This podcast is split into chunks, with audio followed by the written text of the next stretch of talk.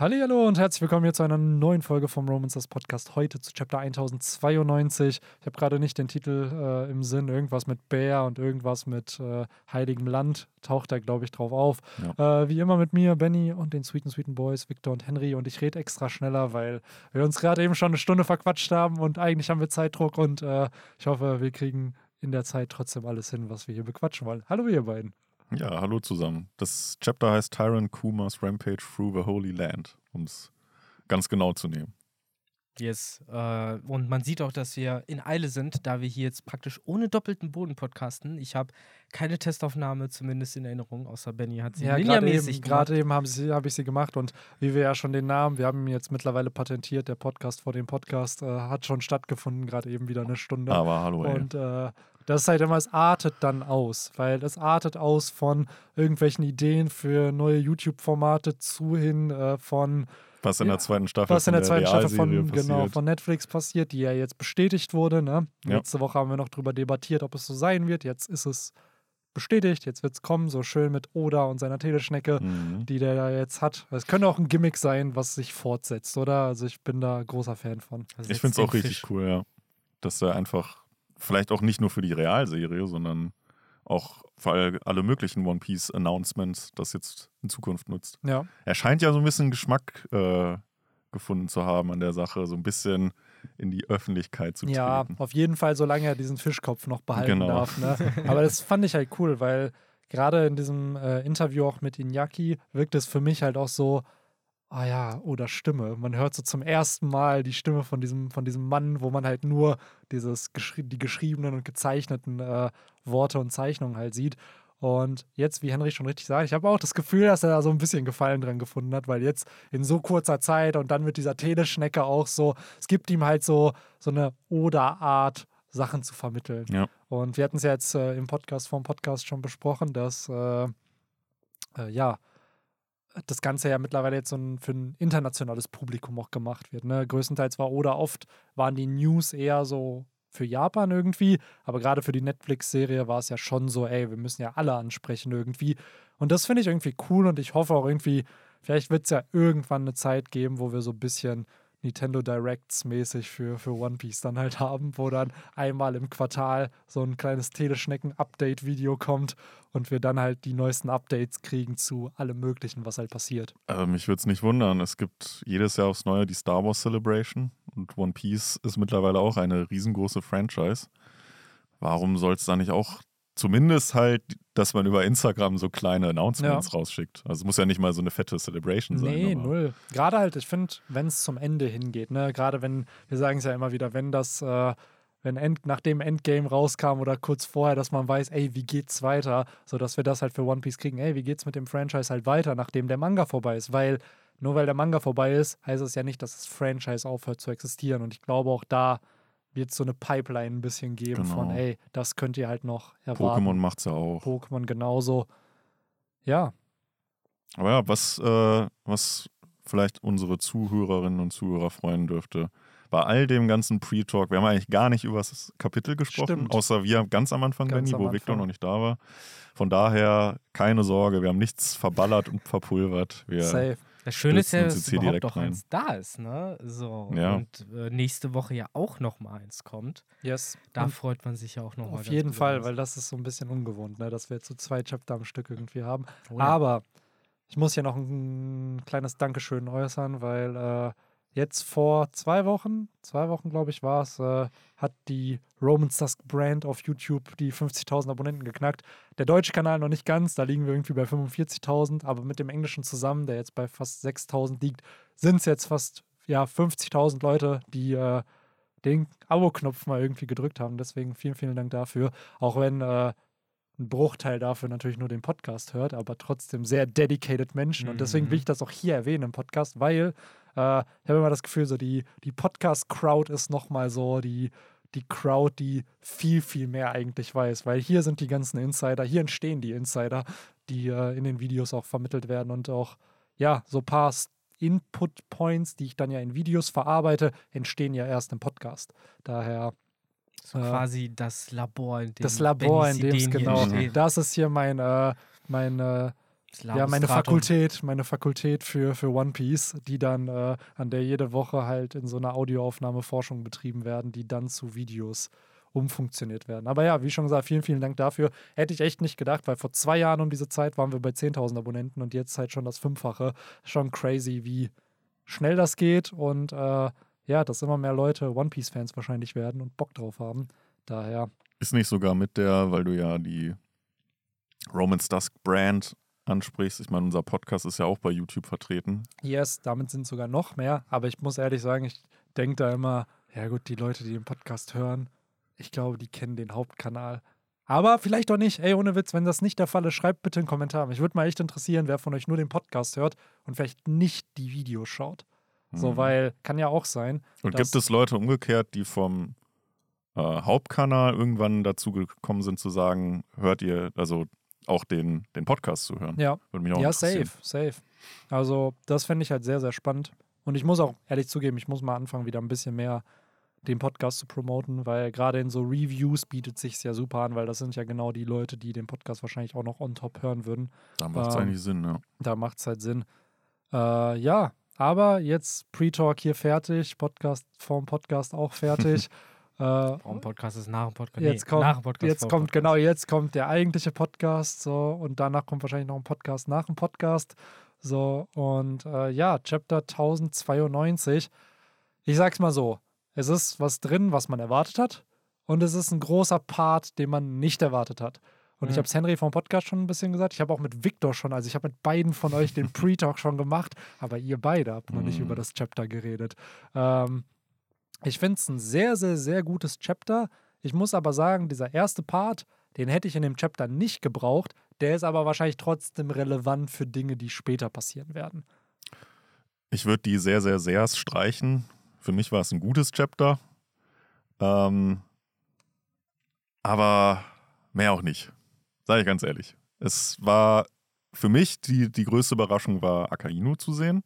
Dass der dann da, äh, gut, ich glaube, der hat es nicht weit nach Mary Joa, aber dass der dann da einschreitet, das war schon so, okay, äh, was passiert jetzt? Ähm, aber so dieser ganze zweite Part mit Kizaru, ich weiß nicht. Ich weiß nicht, was es ist, aber irgendwie holt mich Kizaru noch nicht so ab, muss ich sagen. Mhm. Ja, das- ja, ja. Vor allem, wenn ich dann auf die allerletzte Seite blicke. Aber Benny, wir haben darüber schon gesprochen, Mhm. es fehlt ja auch noch so ein bisschen was wahrscheinlich bei Kizaru. Ja, Hm. Ja, das Ähm, können wir ja gleich dann im Laufe des Podcasts nochmal Ja. gründen. Aber wie du eben schon angesprochen hast, äh, man kann ja vielleicht hier das äh, Sandwich erstmal mit einem leckeren, saftigen Brötchen beginnen, was lecker schmeckt und gut runtergeht. Ähm, und zwar der Cover Story.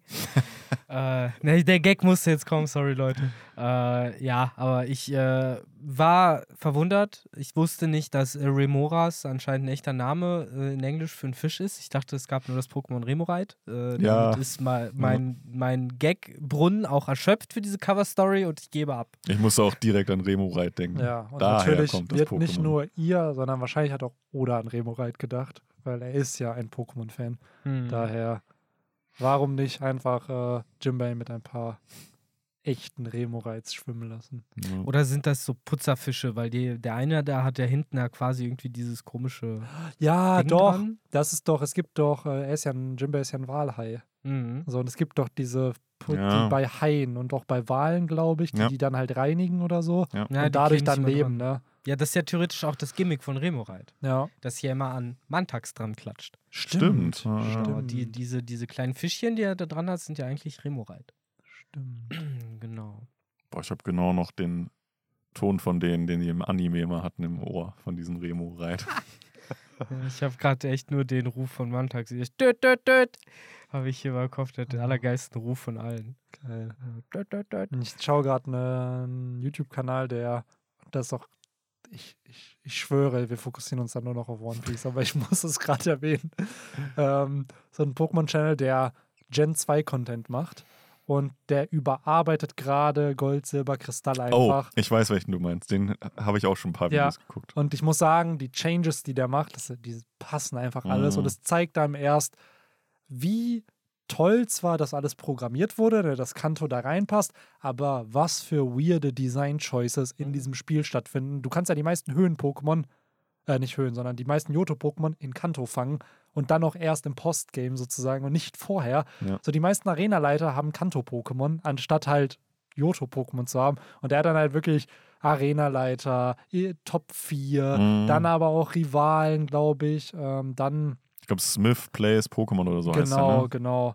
Und richtig, richtig cooler Content. Und jetzt baut er halt gerade so einen ROM-Hack sozusagen, der diese ganzen Changes beinhaltet. Und ich muss sagen, das wirkt für mich so ein bisschen ähnlich wie Yu-Gi-Oh! Abridged, was mein neues Kanon dann ist. also ist das gefühlt mein neues Kanon für Kristall dann, weil einfach, das sind so Changes. Natürlich sollte, äh, wie heißt der vierte Arenaleiter? Jens, glaube ich, auf Deutsch. Ein Traumfugil Na, haben. Natürlich sollte der ein Traumfugil haben. Natürlich sollte Traumfugil im Burn Tower zu finden sein. So, Ja, oder nicht der erst den erste, fucking Dude, der Ja. erste Dude einfach einen Hut hut. Uthut statt ein oder alter fucking selbst Mann Kai aus Gym 2. Warum hat er kein Scaraborn? So, warum ist es sicher? Ja, da zumindest halt Oder ein zumindest- Weberak oder ein ja, Ladybar. ja. Weberak und Ladybar statt halt ne, äh, Kokuna Ja. und Safkon. Ja. So, und dann. Ich weiß nicht, die einzige, die passt, ist halt Bianca mit Miltang. So, Ja, und Jasmin mit Stalos. das, Und Norbert mit Kaif. ja, aber da sind die Level Ranges halt wack. Und das Und halt Sandro mit Sedra, äh, Sandra mit Sedra. Genau, Die sind aber alle cool. die sind, zumindest das Boss-Pokémon passt. Aber Ja, ich glaube, da bei kann Top 4 hat auch jeder. Ah, gut, Bruno Na, hat immer noch Karen, Machomai. aber Karen hat einfach, warum hat Karen kein Despoter? Und kein Sneebel. Ja, aber Sneebel war eh nicht gut in der Gen. Aber warum aber kein war Des. Aber warum kein Despoter, Alter? Das ist so das, Ja. Signa ist das Signature-Pokémon, also das Pseudo-Legendary ist Unlicht. Und sie ist ja sogar, wenn man jetzt mal wirklich noch mal richtig äh, äh, klug scheißt, äh, sogar der vierte Top 4 mit Sie ist das vierte Top 4 Siegfried. Mitglied, genau. Damit Siegfried aus der ersten Gen und auch hier äh, Drachbert oder wie der Dude heißt aus der dritten Gen, der ja auch Ich glaube, der Drachen-Pokémon ist hatte. Dragan, oder? Ja, ja, Ja. genau. Äh, der Der auch da Brutalanda hat. Ja, Brutalanda und Libeldra und ne, die ganzen krassen Drachen-Pokémon hatte. Deswegen, den kannst du schon ein Pseudo-Legendary spendieren. ja Eigentlich, bevor dann der Champ kommt und die richtig den Arsch aufreißt. alles richtig Aber weird. hey, Aber die Videos sind sehr, sehr cool. Äh, die machen Mhm. halt sehr, sehr viel Spaß. Und äh, das war stimmt. so mein Gedanke, der gerade kam, als wir über Pokémon reden mussten. Yes, aber jetzt mal echt genug von Pokémon. Ich finde, es gibt einiges, was man an dem Chapter jetzt äh, tatsächlich zu besprechen haben könnte. Und äh, der Anfang, um da hier mal chronologisch vorzugehen, das hat mich schon mit dem ähm, Kapiteltitel gehypt, weil man da direkt so war, so, oh, so, jetzt, jetzt geht's da mal weiter. So, nachdem äh, wir jetzt länger auf Eckett waren und Kuma nicht in Vergessenheit geraten ist, aber zumindest wir im Podcast seltener über ihn geredet haben mittlerweile, als jetzt, sag ich mal, am Anfang von Eckett, wo auch sein Plot noch aktueller gewesen ist. Ja, er war halt der einzige von diesen ganzen Sideplots, die aufgemacht wurden, was halt nicht irgendwie beendet wurde. Vor allen Dingen, was nach äh, unserer Monatspause nicht nochmal aufgegriffen worden ist, Mhm. sondern Genau. jetzt erst nämlich äh, Ja. Aktiviert Aber was wird. zeigt es? Wahrscheinlich, dass es halt, weil die ganzen anderen Plots nichts mit Eckhead zu tun hatten, Genau. dass das halt was mit Eckhead zu tun hat, ne? Absolut richtig. Und äh, umso gehypter ist man dann natürlich, wenn man dann denkt, okay, das hat jetzt was mit Eckhead zu tun. Doppelpunkt. Wir befinden uns auf Mary Joa, Kuma, der dort gegen, ich bin da immer ein bisschen unsicher, das sind keine God Knights, glaube ich. Das Nee, sind nee. einfach nur die Soldaten von Mary Genau. Joa. Das sind die No-Names sozusagen. Wobei ich es Genau. sehr interessant fand, dass da einer so richtig mit Gesicht gezeigt Ja. wurde. Da gibt es doch jetzt bestimmt schon wieder die wildesten Theorien Ist auf das- Reddit und so. Der Dude, der hier irgendwie Ja, so der Flottenadmiral genau. Sakazuki Ja, und dann so Gott. düster reinschaut. Ja, weil er halt voll aufs Maul bekommt, nämlich. Das ist alles schon ziemlich geil, auch mit den Ketten, die die ihm versuchen Das ist doch bestimmt Bellamy. Mhm. Der sieht so aus. Ohne Witz. ja, die Genau, die Augen sind da- so ein bisschen, Und ja. diese Friese. Der wartet Ja. darauf, dass er halt eine Flagge der Strohhutbande bei der Ja. Weltregierung positionieren kann. Ja. Ja, Mann. Aber das Spannende, ähm, das hast du gerade noch nicht erwähnt, ist halt, dass das vor einem Tag stattfindet. Ne? Es ist ja kein Hm. Flashback richtig, sondern so, so erinnerungsmäßig eigentlich. Und das finde ich halt spannend, weil wir wissen ja, dass gefühlt ja noch Zeit vergehen wird. Das heißt, Bär ist jetzt einen Tag schon eigentlich wieder unterwegs. Weil, Deswegen ist das auch so ein bisschen grau. Ja. Im Hintergrund. Also Aber nur ein zwischen bisschen. Aber Ja, genau, nur ein nur ein bisschen. bisschen. ähm, Genau. auf jeden Fall zeigt das halt, okay, er travelt also schon seit einem Tag. Vielleicht, hm, kommt er ja irgendwann noch irgendwo an, wo er hin will, ne? Weil das wird ja in diesem Chapter so ein bisschen angedeutet oder auch in dem, ja, nennen wir es Kampf zwischen Sakazuki und äh, Kuma. Was auch wieder so ein, so ein Matchup, was ich nicht gebraucht hätte, aber doch sehr interessant finde, dass es passiert. Und Sakazuki tut genau das, was er am besten kann, nämlich anscheinend ist es ja wirklich ein Signature-Move von ihm, Gesichtshälften irgendwie abzufeuern und die zu vernichten. Und gleichzeitig habe ich das Gefühl, dadurch, dass wir Aokiji jetzt vor einigen Chaptern hatten, wir haben Borsalino, a.k.a. Kizaru, jetzt hier in dem Chapter, dachte sich, oder oh, ja komm, irgendwie muss ich Sakazuki da auch noch reinschreiben, damit wir, damit wir alle OG-Admirale da mal wieder. Nicht nur die OG, die anderen beiden hat man ja auch gesehen, als wir auf Mary Joa waren. Stimmt, die waren ja auch noch da in dem Flashback-Chaptern da von der Reverie, ne? Das fand ich halt dann schon interessant, weil da gab es natürlich jetzt auch eine spannende Theorie, dass halt, weil Garb hat jetzt gegen Kusan gekämpft, Ruffy gegen Kizaru, wird jetzt Dragon vielleicht noch irgendwie gegen Sakazuki kämpfen, aber mal schauen. Mal schauen. Ich fand es auf jeden Fall cool, so Attacken wie Ursus Schock mal wieder zu sehen. Das finde ich eine ziemlich beeindruckende Attacke, äh, die dann da auch ja, so ein bisschen Zerstörung einfach reinbringt in Mary Joa. Die haben wirklich da aktuell ein bisschen zu leiden. Mhm. Ist ja jetzt nicht das erste Mal, dass da was äh, zerstört wird in geraumer Zeit. Ist Ursus nicht sogar das Wort für Bär in irgendeiner Sprache? Mhm, Im Lateinischen. Ja. Deswegen auch Ursaring. Ah. Ja, makes sense. Äh, ja, aber dann, äh, Benny, du hast es so ein bisschen angedeutet schon. Es scheint Bär hier ja nicht wirklich darum zu gehen, gegen Akaino zu kämpfen, sondern er will halt einfach nur durch und Akaino stellt sich ihm halt in den Weg. Aber nachdem er da halt durch seine Gesichtshälfte durchgeflogen ist, war der Weg halt erstmal wieder frei und er hat halt einfach, ja, so praktisch wie halt im Pokémon-Kampf, er ist halt geflüchtet. Ja. Der Gegner war zu stark. Beim ersten Mal hat es nicht geklappt, aber genau. beim zweiten Mal, dann hat er halt kurz Schaden bekommen und dann. Genau. Ja, vielleicht trägt er eine Top-Genesung oder so bei sich oder einen Feuerheiler und kann sich dann ein bisschen mhm. aufpeppen. Immer, ich meine, was dadurch ja so ein bisschen auch genutzt wurde, äh, Akainu sagt das ja hier halt auch, äh, es ist so von wegen, ja, es fließt halt schon noch Blut durch, dein, äh, durch deine Adern. Ähm, du bist jetzt nicht komplett Maschine. Ich glaube, das sollte hier vielleicht auch noch mal dann so ein bisschen gezeigt werden. Ne? Es gibt halt, finde ich, und da überlasse ich Victor auch gleich das Wort, äh, ja schon so ein bisschen subtile Sachen, die hier versteckt sind in diesem Dialog zwischen den beiden, auch generell zu den Positionen, die sie beiden haben, zu den Worten, die hier gesprochen werden über diese Charakter. Und ich glaube halt auch, Henry, das, was du gesagt hast, dass eigentlich dieser, dieses Bit so ein bisschen zeigen sollte, ah, okay, der ist theoretisch körperlich noch menschlich, auch wenn sein Verstand eigentlich nicht mehr da ist.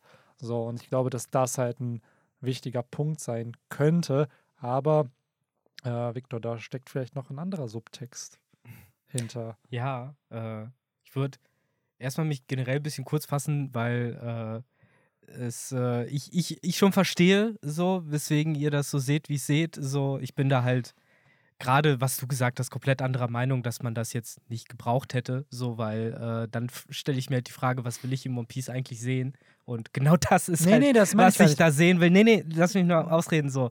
Das Ding ist halt vollkommen okay, wenn man halt äh, von Chapter zu Chapter halt das liest und sie denkt so, brauche ich jetzt das Matchup genau das sozusagen, aber für mich ist das halt das, was Oda am besten kann, nämlich so, während eine Story gerade so komplett auf dem Höhepunkt überkocht, halt direkt die nächste anzulegen und uns halt mit Hit für Hit zu treffen und äh, so wie du das gesagt hast, mit diesem so, ja, komm, dann lassen wir Sakazuki jetzt auch mal noch ran und so. Ich weiß halt nicht, so, also zumindest ich habe es anders wahrgenommen. So, ich bin da gehypter und für mich ist das auch nicht so eine mondäne Entscheidung von ihm ich gewesen, glaub, sondern für mich ist das schon großes Kino. So habe ich das gar nicht gemeint, genau das ist, deswegen habe ich ja, du hast ja wieder so formuliert. Ich habe es formuliert im Sinne von diese Szene in dem Moment hätte ich sie nicht gebraucht. Das meine ich ja das, genau. Ich, ich sage ja, ich finde es halt gerade cool, dass es so zweigeteilt ist. Das, genau, das ist das ja, das ich, ich sage nicht, dass es schlecht das ist. Ich ja das sage ich nicht. Mir geht es halt eher darum, diese Szene hätte man im nächsten oder übernächsten Chapter meiner Meinung nach auch einbauen können. So und dann hätte man den Fokus eher aufs Kämpfen gehabt. So hat das Chapter halt zwei Punkte, einmal einen Story Point mit Kuma und Sakazuki und einmal einen Storypoint eben mit dem Kampf zwischen Kizaru und Ruffy. Und in meinem Kopf ist einfach, ich für mich hätte einfach gesagt, ey, dieses Chapter hätte man dem Kampf widmen können, das nächste Chapter hat dann den Fokus Kuma. Genau. Und dann baust du diese Szene ein und dann baust du halt auch vielleicht die Szene ein, dass ein Kuma vielleicht ankommt oder was auch immer. Das sind, wie schon gesagt, alles Personal Preferences. Ich bin da absolut kein Hater von dieser Szene, dass ich das irgendwie schlecht finde und genauso wie du finde ich die Szene richtig, richtig gut. Ich finde das gut, dass das existiert.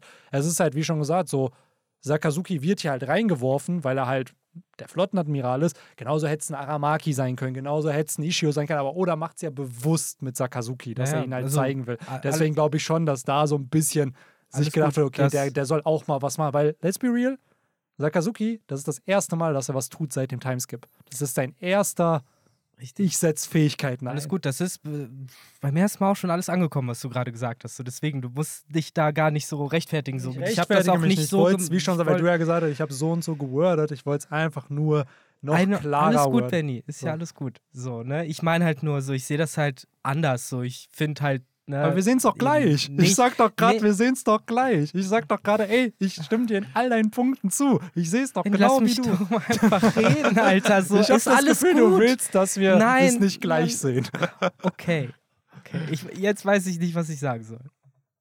So, Oh dann, naja, dein Also- Argument war ja, ey, wir sehen es unterschiedlich. Und ich habe es eigentlich gerade nur gesagt, ey, guck mal, ich sehe es genau wie du und du hast recht. Vielleicht habe ich es unklar formuliert, deswegen will ich es gerade klarer ich stellen. sag doch einfach nur, dass ich finde, dass es genau da, wo es jetzt ist, halt genau reinpasst. Du hast doch eben noch mal in aller Breite äh, formuliert, dass du findest, es würde woanders besser passen und so. Ja, und wenn ich ich hier jetzt sage, finde ich nicht, dann ist es doch okay.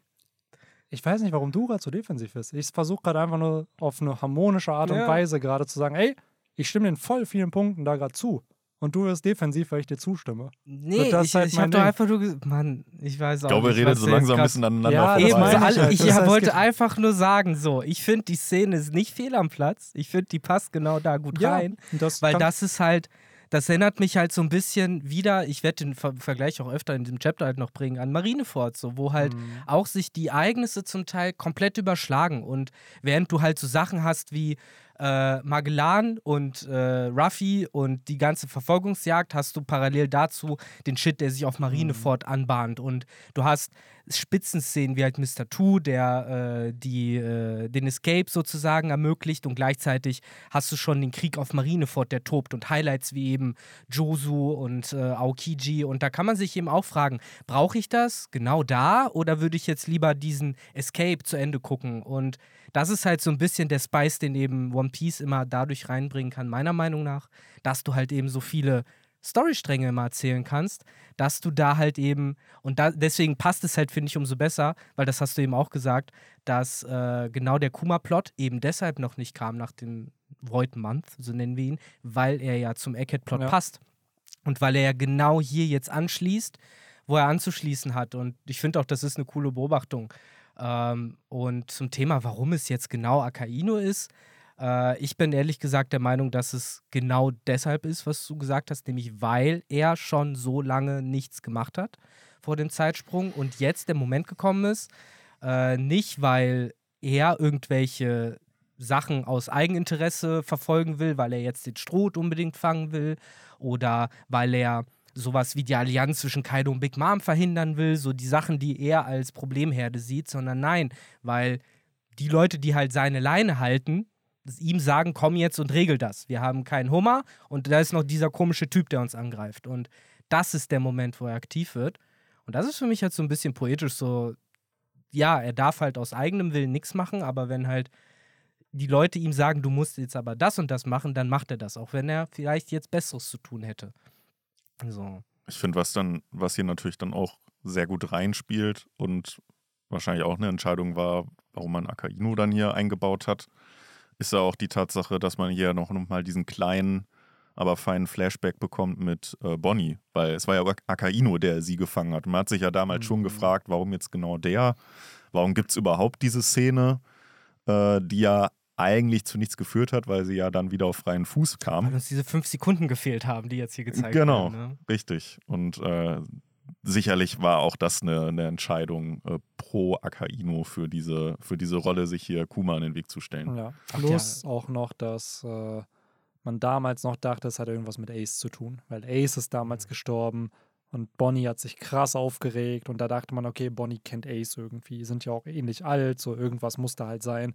Aber dass es halt um Kuma ging, Hm. das ist halt das, was ja dann erst im Reverie-Arc sozusagen rausgekommen ist. wahrscheinlich War hat sie das in der Zeitung gelesen, ne? dass Kuma dort war. Wahrscheinlich, ja. Ja, genau. Das denke ich mir nämlich auch. Und waren nicht sogar auch damals dann so Theorien von wegen, dass Bonnie und Akainu irgendwelche familiären Verhältnisse Äh, gehabt ich glaube hätten? da nicht. Es gab eine lange Zeit, wo vermutet wurde, dass Bonnie ein Kind von Big Mom ist. So, weil die halt auch dieses ganzen Essence-Theme hatten. Ne? Also Ja. die Haarfarbe passt irgendwie. Ja. Ihr Schiff sah halt so ein bisschen aus, ne? Aber Ja, die Haarfarbe war ja damals die von äh, Dingens.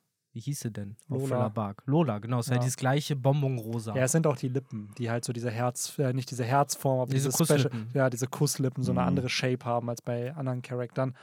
Und ich weiß nicht, in meinem Kopf ist so, vielleicht war Bonnie mal als Kind geplant von Big Mom irgendwie mal, vielleicht auch nicht, I don't know, weil hier wirkt es ja schon so, und das ist ja Ende Marineford, äh, beziehungsweise ich glaube, das, diese Szene ist drei, vier Chapter vor dem Timeskip, wo Sakazuki sie trifft. Das Den heißt, Blackbeard sie ja dort der, gefangen genau, hat. Blackbeard hat sie gefangen Genau, genommen. ja. Und dann, äh, ja, da ging es anscheinend auch schon um Bär. Das heißt, der Bär-Bonnie-Plot zumindest. Wobei, natürlich geht es jetzt darum, Auch die damals, Tatsache, dass Akainu sie laufen ließ. er lässt sie laufen. Gerade genau. Akainu, Mann. Und das ist genau das Ding. Da haben sich viele gefragt, warum ist Bonnie auf freiem Fuß? Genau. Weil die wurde von einem Marineadmiral gefangen genommen und sie ist Piratin. Und in dem Chapter auch hier wieder eine schöne Parallele, weil später erwähnt ja auch ein anderer Admiral, dass er Bonnie kennt. So, also ist hier schon dieses ganze Konstrukt mit Admirale, Bonnie, Kuma, dieses Geflecht von diesen Charakteren. Das macht ja auch sehr viel Sinn, wenn man bedenkt, dass die offizielle Story ja ist, dass sie die Tochter von Kuma ist und Kuma ja nun mal ein früherer König und damit halt auch, ja, vielleicht dort eine Reverie teilgenommen hat, Ja, whatever, halt von so jemandem wie Borsalino oder auch äh, Sakazuki vielleicht mal damals eskortiert worden ist, so wie Corby heutzutage. So, Mhm. und dass man sich halt einfach kennengelernt hat und dass das vielleicht auch nochmal eine etwas engere Beziehung ist, who knows, die Art und Weise, wie halt hier auch Sakazuki mit ihm redet, ne? Er ist ja fast schon, ähm, ja, enttäuscht so darüber, so Mann, jetzt haben wir dir jeden Willen genommen, den du noch hättest haben können und trotzdem tust du das noch.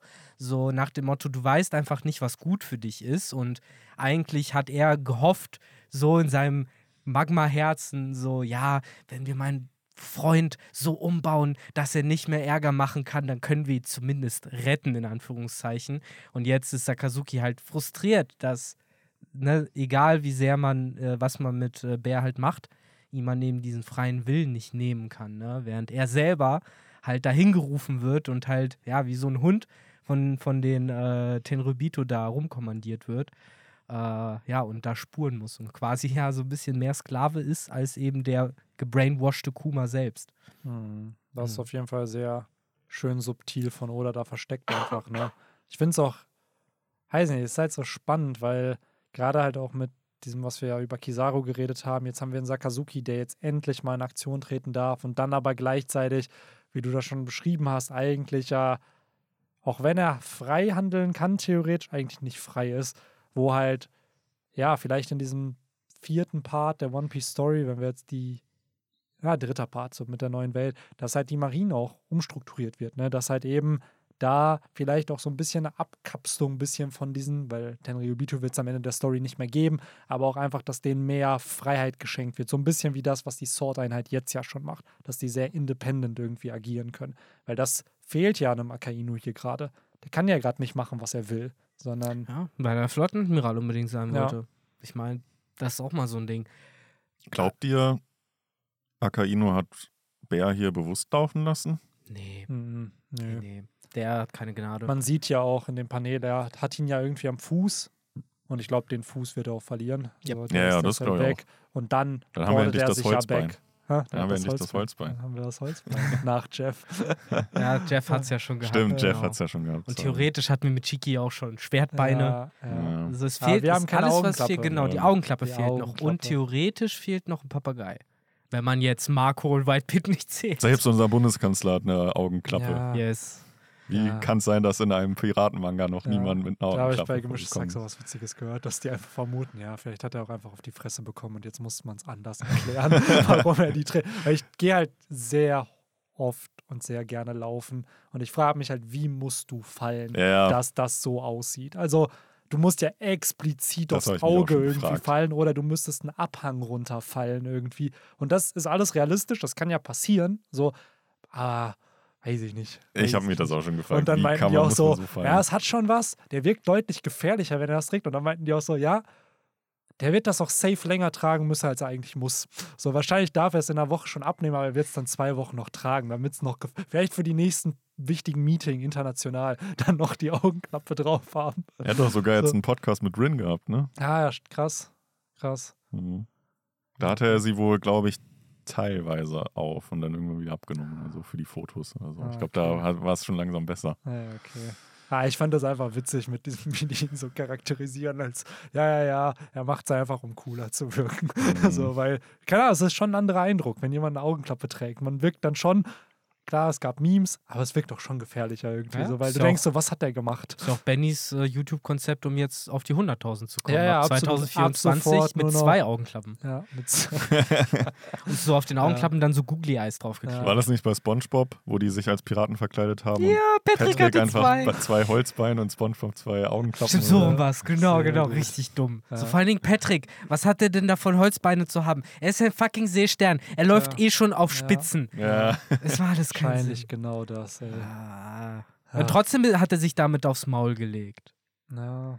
Das war übrigens die Folge, wo die mit äh, Mr. Krabs dieses Brettspiel Ja, gespielt ja, haben und genau. dann Aale den echten Schatz finden wollten. das- Nicht Aale und Nee, nee. Rolltreppen. Nicht alle und Das war das mit andere, Den, mit den zwei wo du so-. Ja. Mit dem kleinen, mit der kleinen Ah. Schaufelchen noch ah, so, ja, ja, ja, ja, ja, so ja. den Schatz da ausgraben musstest. Dann wollten die ja den echten Schatz heben. Und da sind die, glaube ich, wieder auf den fliegenden Holländer getroffen. Ja. Es endet ja immer mit dem fliegenden Holländer. Nice. Ja. 72 Cent. Deal! Du hast SpongeBob Seele für 62 Cent verkauft. Das war aber wieder eine andere Folge. Ja, ist halt wieder eine andere Folge. Ich weiß, das denke, da muss ich halt Ja. direkt denken. Naja. Auf äh, jeden Fall. Wir wissen natürlich nicht, für wie viel Bonnie verkauft wurde im Nee. Endeffekt. Äh, aber Wir wissen noch nicht, find, wo Kuma hinfliegt. Ja. Aber man kann educated guesses ablegen, wo er hinkommt. Also ich, ich finde, äh, ganz kurz, um ein paar Sachen noch äh, ein kleines bisschen hervorzuheben. Zum einen, das ist das zweite Mal eine Gesamtstory, dass ein Flottenadmiral seinen Arsch äh, aufgehoben hat. Äh, das erste Mal war es, als nämlich literally an der Haustür die versammelte äh, ja, Terroristenveranstaltung stattgefunden hat. Und dann musste Sengok einmal aufstehen, seinen Buddha-Move machen. Und das ist ja jetzt das zweite Mal mit Sakazuki, der ja Mary Joa verteidigen musste. Anscheinend nicht mal aufgestanden ist, als Sabo und Co. angegriffen haben. Da haben Fujitora plus ähm, hier Ryukyu gereicht. Äh, und jetzt muss er sich erheben, da wahrscheinlich Green Bull nicht da ist. Oder was macht der Dude, dass der da nicht mithilft? Und Fujitora, ja, den äh, Sakazuki ja immer noch smarterweise verboten hat, da hinzukommen. Naja, nee, Ja, auf Mary nee, der ist wieder abgedampft, Auf Mary stimmt. Joa darf er sein. Er Stimmt. darf halt nicht auf eine Marinebasis. Nee, der ist doch gerade dabei, Sklaven zu befreien, oder nicht? Der ist da doch irgendwie unterwegs. War da das nicht was? Das war auf. Also das äh, letzte ein Mal war er Flashback. halt auch auf Mary Joa. Genau, ne? das war dieser Reverie-Flashback, Ah, ja, der ja auch schon ein paar Wochen, also in dem Universum ich her dachte, ist. man weiß, wohin er danach los ist. Nee, ich glaube tatsächlich, dass da, da, da gab es diese Szene, wo er die halt befreit hat, ne? So, Mhm. dieses, hey, ja, ups. Genau. ja, Ups, stimmt, keine genau. Ahnung. Ja. Aber ich finde das, was du beschreibst, eigentlich schon sehr cool, weil Sengok durfte auf Marineford, dem würde ich mal behaupten, in der Story, in der aktuellen Timeline, ohne Flashbacks, ohne Vergangenheit, das wichtigste narrative Ereignis, was eigentlich passiert ist, oder eines der wichtigsten. Ne? Da durfte Sengok mitmachen. Und Sakazuki wird halt einfach von Tenryubitu gerufen, weil jemand, der ihn gerade nicht mal was antut, weil er einen Sklaven wieder besorgen soll.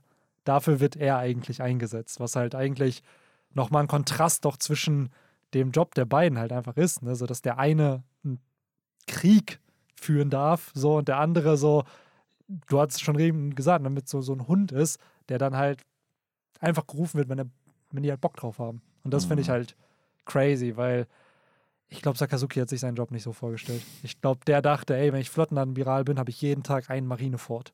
vor mir. Ich kann dann halt überall hin. Ich bin da so gespannt drauf, ne? Und gerade halt nach diesem Chapter bin ich so überzeugt davon, dass nicht nur Borsalino bzw. Kizaru halt seine Backstory kriegen wird, sondern Ja, auch Sakazuki eine Backstory bekommen wird, wo wir am Ende da sitzen werden und sagen werden, uff, äh, ja gut. Jeder, Wenn das so ist, jeder der Admirale wird einen Grund haben, warum Oda genau diese Charakter in diese Position gepackt hat. ja, Weil für mich sind es immer noch, du hast die vier Kaiser auf Seiten der, der Piraten, du hast die drei Admirale, die drei OG-Admirale auf Seiten der Marine. Das ist so die höchste Instanz. Klar, darüber gibt es dann noch Flottenadmiral und whatever, aber das sind die Charakter, die, glaube ich, die meiste Story kriegen. die stehen So- vor allen Dingen alle für Genau, was die stehen für was. Und das sind dann halt auch in dem Fall irgendwo in irgendeiner Art und Weise Gegenspieler für Ruffy, die dann aber noch mehr Tiefe kriegen als Ja, die vorherigen. Auch vor allen Dingen eben aus einer ide- ideologischen Genau, Perspektive. genau. Die Gegenspieler. stehen in irgendeinem anderen Wertesystem im Konflikt zu Ruffy. Und ich kann mir nicht vorstellen, dass auch Kizaru, wo wir ja immer wieder sagen, hey, der ist noch nicht krass charakterisiert, der wird nicht umsonst ein Admiral sein und wo er eine Story kriegen kann. Weil sonst hätte er auch ein Vizeadmiral, ein Kapitän oder whatever sein können. Aber nein, Oda hat sich bewusst dazu entschieden, ihn in diese Rolle zu packen. Und einfach nur, und Oda ist jetzt auch niemand, der einfach nur einen Charakter in eine Rolle packt und sagt, der ist dann einfach stark. Selbst bei Kaido gibt es eine große Backstory, wo wir leider nur ein halbes Kapitel gekriegt haben, aber da ist ja eine Backstory da. So. Und ich Ja. glaube auch, Sakazuki wird da, ja, ich glaube schon, dass wir erfahren werden, warum er so radikalisiert ist, ne? warum er halt so für diese absolute Gerechtigkeit einfach steht. Ja, und wo auch dann ja irgendwo sein Hass gegen Piraten kommt. Genau. Ne? Ich Also- glaube, das wird auch irgendwie auch mit dieser ganzen Kuma-Bonnie-Sache vielleicht zusammenhängen. Also ich habe das Gefühl, das ist irgendwie so ein, so ein großes Ding gewesen damals, diese ganze Kuma wird umgebaut Sache, die ja zumindest ja Kizaru irgendwie auch be betrifft und jetzt ja anscheinend auch Sakazuki, der, wie gesagt, Bonnie nicht einfach irgendwie äh, auf ihre Gefühle geschissen hat, sondern ihr ja auch klar machen wollte, dass er jetzt äh, weg ist und nicht mehr wiederkommt und sie dann ja sogar laufen ließ, also da halt nicht Absolute Justice aufgrund eines Piraten sozusagen walten ließ, weil wahrscheinlich sie für ihn etwas anderes darstellt. Und hier bei Kizaru haben wir es ja auch, der explizit zu ihr, du hast eben schon ein bisschen angeteased, eben auch sagt, so bitte, ne, ich will nicht noch mehr alte Freunde äh, verletzen und oh, wie groß werden sie denn, wie schnell? So Ja. er kennt sie halt auch schon lange. Und das finde ich halt alles weird, weil wir wissen, sie war irgendeine Zeit lang war sie ein Druckmittel für die Weltregierung, damit Bär das tut, was er tut. Sie war ja gefangen. So. Und irgendwann wurde sie freigelassen oder ist vielleicht selber geflüchtet. So, Wahrscheinlich, Das- als sie dachten, dass sein Wille so weit kaputt ist, dass man kein Druckmittel mehr braucht. Genau, das kann halt gut sein. Was dann vielleicht sogar passt zu dem Start ihrer Story, weil vielleicht ist sie ja auch, genau wie die Strohhutbande, erst dann Piratin geworden. So, ja, und direkt hat dann, frisch auf Sabodi von Genau. Meljor. So, und Erstmal vollfressen. ja, erstmal das. Und generell frage ich mich da halt auch, wie, weil so ein Kizaru wirkt ja echt vertraut mit ihr. Und da bin ich halt ehrlich, das hat mich persönlich in dem Chapter auch sehr geflasht irgendwie, dass es halt so, ja, wie soll ich sagen, so, okay, er kennt Sentumaru, der kennt Vegapunk, aber Bonnie jetzt auch. So, also das war dann halt so, ich finde das halt echt gut, dass das auch nochmal thematisiert wird, dass da halt, am Ende kennt er auch Bartholomeus Bär und ist mit dem auch noch Bro gewesen. So. Der Kizaru ja So, eh. Das meine ich halt, genau. So Kizaru, wo ich so dachte, okay, der kennt Sentomaru und Vegapunk. Und Ja. jetzt kennt er die anderen halt auch alle und die bedeuten ihm auch was. Mhm. Und das macht es halt nochmal interessanter. Wie gesagt, und dann scheint ja nicht nur ihm, sondern auch auf irgendeiner Ebene auch äh, Sakazuki, ne? beziehungsweise Sakaino. Und da sind halt so Türen, die waren vor ein paar Wochen noch nicht aufgefühlt. So, deswegen, da bin ich richtig gespannt, so, dass diese Charaktere jetzt ins Rampenlicht gerückt werden. So, und äh, ne, das ist meiner Meinung nach wirklich kein Zufall, dass halt alle drei jetzt auch sind. Und äh, jetzt hast du natürlich noch diese weirden Zufall. Der eine kämpft gegen Großvater Monkey D. Gab. Der andere kämpft gegen den Enkel äh, Monkey D. Ruffy. So, wer weiß, ob Sakazuki da nicht doch nochmal äh, Hand anlegen darf an Dragon, der dann irgendwie noch kommt, auf, verfolgt irgendwie äh, hast, Kuma. Du, hast du Kuma seinen Fuß geklaut? Ja, der kommt dann halt angeflogen auf hier, wie heißt nochmal, Rußdude? äh, auf Karasu. Karasu, ja. genau. Kann den ja theoretisch damit sich echt schnell fortbewegen. Damit haben sie ja so Mhm. ein Mittel, mit dem die auch Luft Ja, und dann pustet er, falls er eine Windlogie hat, ihn einfach weg von der Redline runter. Und dann war es das für Sakazuki. Weil er Oh, wahrscheinlich wow. nicht mit. Er wird, in meinem Kopf kann Sakazuki mit Magma fliegen, oder?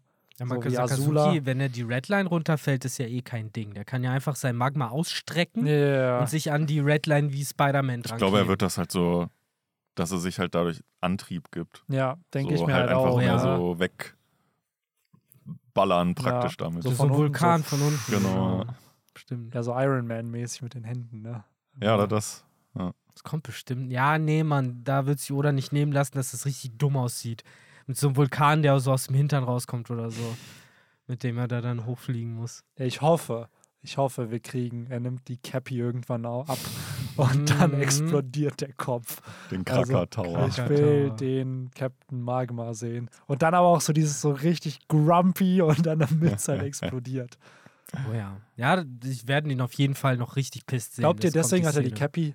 Glaubt ihr, deswegen hat er die Cappy, damit er sie einfach irgendwann absetzen kann, um genau diesen Move zu Das machen? ist genau Oh, so. oh, oh, das ist halt dieser Moment, wenn. Das ist der Ahnung, Moment, wenn Kenpachi bei Bleach Ja. seine Augenklappe Ja, genau, abnimmt und genau. die, man erfährt, ach, er hat Glöckchen in den Ohren, damit die Gegner ihn hören kommen, weil das Handicap sind.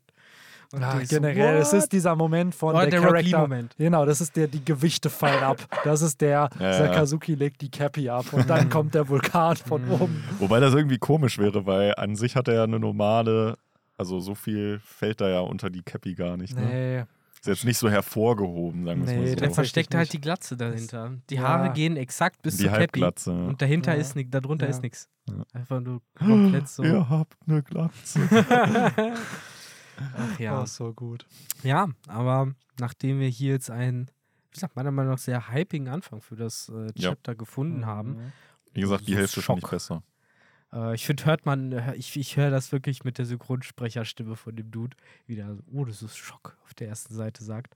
So auch ohne Ausrufezeichen und so, man weiß richtig, der flüstert das nur, wie das Kuma immer flüstert. Äh, schon äh, irgendwie ein geiles Bild. Hm. Und äh, genau, dann kommen wir doch nochmal zurück nach Eckhead, wo der Kampf wütet. Zum einen eben zwischen der Marine und den äh, ja, Mecha-Bestien, die Mhm. äh, immer auch Eckhead verteidigen. Und auf der anderen Seite gleichzeitig innerhalb von Eckhead Ruffy, der sich jetzt gegen Kizaru behaupten muss. Und zunächst erstmal in Snake Man gegen ihn antritt, wo ich erstmal direkt gedacht habe, ach guck mal, das ist ja smart. Weil Snake Man ja auch genau die Form ist, die ausgewiesen für Speed da ist. Und dass äh, Ruffy da jetzt erstmal sagt, so alright, ich verstehe, was Licht ist und wähle jetzt nicht den Tankman oder so, sondern gehe direkt auf Full Speed. Das haben wir aber Hat auch für mich gecallt. Ja. Vor, äh, Ja, da war ich ja nicht dabei. stimmt, das haben Benny und ich alleine gemacht. Da war ich leider ja, nicht stimmt, dabei. hast recht. Mhm. Da haben, wir, da haben wir schon predicted, dass er wahrscheinlich erstmal Gear 4 macht, nicht sofort All-In geht und sich halt, wie du schon richtig sagtest, Snake, Man, Snake Man sich dann natürlich anbieten würde. Ich habe ja das Mhm. Gefühl, Ruffy testet jetzt gerade mit Gear 4 immer irgendwie ab. Okay, was kann der Gegner, was halt nicht. So, und gerade bei einem Admiral, so, ha, vielleicht reicht das ja auch mittlerweile schon. Die Sache ist, das Mhm. G4 äh, ähm, Handicap ist ja auch schon von vorgestern und interessiert Ja, keinen mehr. Das ist schon vorbei. Nach nicht. Whole Cake Island war das weg. Ja, So, ja. das Ja, genauso so. wie halt das Gear 3 Handicap nach, Waters, äh, nach Innis Lobby sofort weg war. Bei Gear 4 hat das ja zumindest so erklärt, dass wenn er vor dem Time Limit rausgeht, dass es dann halt, dann ist er halt nicht dieses, wie er es beim ersten Mal mit Doflamingo dann komplett sich auspustet wieder. Dann, solange er selber bewusst kontrolliert, kann er sich noch bewegen und wahrscheinlich regeneriert es dann in der Zeit, wo er sich bewegen kann. So habe ich Mhm. es so verstanden, weil bei Katakuri ist er ja ein paar Mal raus und reingegangen in Mhm. die Gear-Form. Aber es ist schon ganz lustig. Es ist so ein bisschen wie bei Digimon 02 damals, wo die irgendwann einfach äh, erstmal zu Peldramon und so digitiert Mhm. sind, so nach dem Motto, es muss erstmal reichen. Und dann irgendwann gemerkt haben, ah nee, wir müssen doch zu Imperialdramon Ja. werden. Ja, und generell, es gab doch auch diese Zeit, wo die, wenn die eine bestimmte Digitation hatten, ich glaube Ultra war es dann, dann sind die wieder auf das Ausbildungslevel digitiert Ja. und irgendwann aber dann nicht mehr. Ja, dann waren stimmt. die wieder so, ah, ich bin ja jetzt wieder Mhm. doch Agumon. so, Ja, und dann Ja, hat es halt dieses. Ja, und Ja. ähnlich ist das hier. Das sind diese Handicaps, die du early on hast in der Story, die dann aber, ah, ich habe das jetzt schon hundertmal eingesetzt, jetzt ist es kein Handicap mehr. Ja. Wisst ihr noch, damals gegen Lucky wurde gesagt, seine Lebenszeit wird verkürzt, wenn er die Gearform zu oft einsetzt. Nach dem Timeskip, noch im nach dem Marineford, Timeskip, ja. wo es hieß, mit Wie- den Hormonen Ja, wie, wie häufig wurde seine Lebens... Ja, äh, ja. Erwartungen schon mich würde mal echt interessieren, oder was ist Ruffys Lebenserwartung nach diesen ganzen Sachen? Ich dachte, er soll nicht wie Gold Roger mit 20 Ja. sterben oder wie alt der da war. Übrigens, kleiner Einschub, wusstet ihr, dass Pegasus beim Duel Kingdom 23 Ja, der war Ja. richtig jung, der ist Alter. richtig, richtig jung. Ja. Unfassbar. Ich habe ihn immer auf Mitte Ja, es ist 40. Ja, halt so, so ein. Dilf, genau. Es so. ist halt die Haarfarbe. Ja. So, Ja, aber auch sein. Auftreten. ja, auch sein Auftreten. Und Ja. da ist er einfach Besitzer von einer mother- motherfucking äh, Spiele-Company. Ja, Bro, ist Kaiba aber auch. Ja. Den nimmst du ab, wenn er 19 Und der wäre. geht noch zur Schule. Ja, aber Ja. Kaiba hat geerbt. Kaiba hat von, von Kusaburo. Ja, aber, Das es, andere ist, wie hieß das? Industrial Illusions Genau. oder so? Ja, aber die, die Narrative ist ja immer, dass Kaiba die Firma erst richtig groß Natürlich, wir gemacht müssen hat. auf Spielzeuge setzen. auf, auf und nicht Karten auf Waffen. Und Hologramm. Ja, Ja. genau, nicht auf Waffen, sondern Ja. auf Hologramm und, Und dann hast du die. Big Five immer, die Ja. dann da. Ja, da da gab es ja dann auch äh, Backstory äh, von wegen, ja, wenn du das und das, ich weiß gar nicht mehr, was die Challenge war, aber irgendwas hat doch Gusaburo, Kaiba auferlegt, so das und das musst du schaffen und dann kriegst du meine Firma oder so. Ja, ich glaube, es gab irgend so ein, so ein Point, so, aber es war so ein bisschen wie, wie äh, Morgens und Zorro da im äh, Hof, so abgekartetes Spiel. So, ja, ja, bleib da mal eine Woche hängen, dann hast du gewonnen, aber am Ende hat natürlich Ja, aber- wahrscheinlich er nie vorgehabt, seinen Teil der Abmachung einzuhalten. Aber war es nicht so, dass dann dieser komische, hässliche, glatzköpfige Butler irgendwie seine Anteile an Kaiba oder war das nur bei Abridged? Nee, es gab. Äh, Eigentlich wollte ja Noah erben, weil Noah war ja der genau, es richtige gab Sohn. aber es gab halt zwei Plots. Also einmal, wie, wie er adoptiert wurde, ist, weil er ja Gusaburo beim Schachspielen besiegt Genau. hat. Smart war. Und dann gab es den zweiten Plot von, ey, wenn, wenn Gusaburo das nicht machen will, dann hole ich mir halt alle Aktienanteile. Ja, und dann genau. hat Mokuba die letzte Aktie und Mokuba gibt dann, gibt dann Kaiba, also Seto, seine Aktie und dadurch wird er dann der neue Geschäftsführer. Ach, dann war es halt nur bei mehr- Abridged mit dem Butler, der ihm da die. Kann sein, dass der da auch als Charakter auftaucht, aber ich habe im Kopf noch dieses Mokuba hat halt eine Aktie, Ja, deine ja, eine genau. Aktie ist nichts wert. Und dann am Ende ist die, die, die äh, Gusaburo so sein, Ja. sein, ja, seine Firma entzieht. Oh Mann, ey. Ja. Tja, wer erbt wohl äh, Vega, Vega Punks Imperium? Ja. Wenn es das am Ende hier noch gibt, ne? Wenn es das am Ende gibt, hier eine der Errungenschaften wird ja hier einfach schon vernichtet, ne? Hm. Das ist halt ziemlich krasser Kampf, ne? Man sieht so Mm. Kizaru auch zum ersten Mal mal in richtiger Action, ne? Und das hat zum Beispiel ein Move, den habe ich so nicht erwartet auch, dass er natürlich, äh, ja, Speed is Power sagt, entsprechend, äh, ja, viel Anlauf nimmt. So, ich war in dem Moment so direkt so, okay, Bro, theoretisch könntest du ja wirklich bis zur Atmo Luftatmosphäre da ins Weltall fliegen und dich von da aus abfeuern, wie so ein Meteorit oder sowas. War das, war das dann hier auch im Grunde genommen eine An Anspielung auf Lichtgeschwindigkeit? Weil Lichtgeschwindigkeit ist ja nicht Geschwindigkeit, sondern Entfernung. Dass er halt, je mehr Entfernung er hat, desto schneller wird er halt. Ja, ich glaube, desto. Und er ist ja Licht. Naja, ich glaube, es funktioniert halt so, dass. Ich würde ihm jetzt vermuten, dass seine Technik darin besteht, dass er sich im richtigen Moment wieder zu, einem, seinen Körper wiederholt und dadurch halt eine um Luft, um Lichtgeschwindigkeit beschleunigte Masse auf dich drauf trifft. Und wenn man halt davon ausgeht, dass du halt sagst, ne, desto schneller eine Kugel abgefeuert wird, desto mehr Zerstörungskraft hat sie, wird halt quasi bei Kizaru mit ja, Lichtgeschwindigkeit abgefeuert. So hätte ich das jetzt gedacht. Wenn er da sich jetzt in die Luft befördert und dann halt quasi wie so ein, fast schon wie so eine Zwille, ne, so sein Körper so langsam Mhm. so nach vorne fliegt und der dann ja Ruffy dann mit dem Kick erwischt und ihn auch entsprechend richtig krass fliegen lässt, Alter. Äh, das war so ein Move, wo ich auch dachte, so, uff, im Anime wird das bestimmt cool aussehen. Ja. Wenn dann einfach fucking Ruffy durch die Vega Force One durchfliegt, die halt, ja, clean halbiert wird. Mhm. Ich sag's dir auch jetzt schon, diese Folge, das ist das Highlight der Folge, da ist das ganze Budget dann drin. Der Rest der Folge werden dann viele Stills von so Faces und so, die sich bewegen. Weil der ganze Kuma-Plot, der kriegt eine eigene Folge.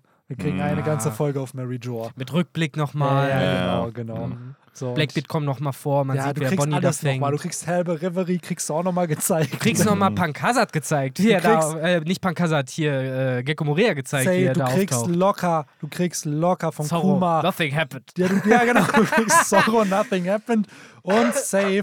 Safe kriegst du auch noch, wie er da als Sklave auf Mary Joa rumgeht. Ja, und nochmal genau. Bonnie kriegst du auch nochmal zu sehen, die darauf reagiert. Ja, die da rein sich schmuggelt und der ist älter. Genau, wird aber und auch schön mit diesem weichen Weichzeichner drumherum, dass du auch weißt, dass das eine Erinnerungs- oder Flashback-Szene Ja, ist. die aber trotzdem ungeschnitten genau so nochmal Ja, reingepackt. ja, genau, die wird eins zu eins dann nur mit diesem Filter drüber gepackt. So. Und keine Ahnung, hier tatsächlich diese Attacke von Kizaru, ich muss sagen, die ist mega heftig, aber ich habe das Gefühl, das ist einfach eine Basic-Attacke von dem. Während klar. Ruffy so Gear 4, was mittlerweile auch Normalität irgendwie für Ruffy ist, aber Ruffy packt ja eine neue Form aus, der kämpft ja nicht in seiner Base-Form gerade und Kizaru ist so einfach, ja, ich glaube, ein Tritt reicht aus. So. ja, fucking Kizaru ist. Ja, ne? und das finde ich so krass, weil es ist so, er tut halt genau das, was er tun soll. So, ich habe nichts anderes von dem Dude erwartet, dass Ruffy wird probieren, was zu machen, Kizaru zeigt wieder seine Dominanz und dann wird Ruffy halt das auspacken müssen, was er kann.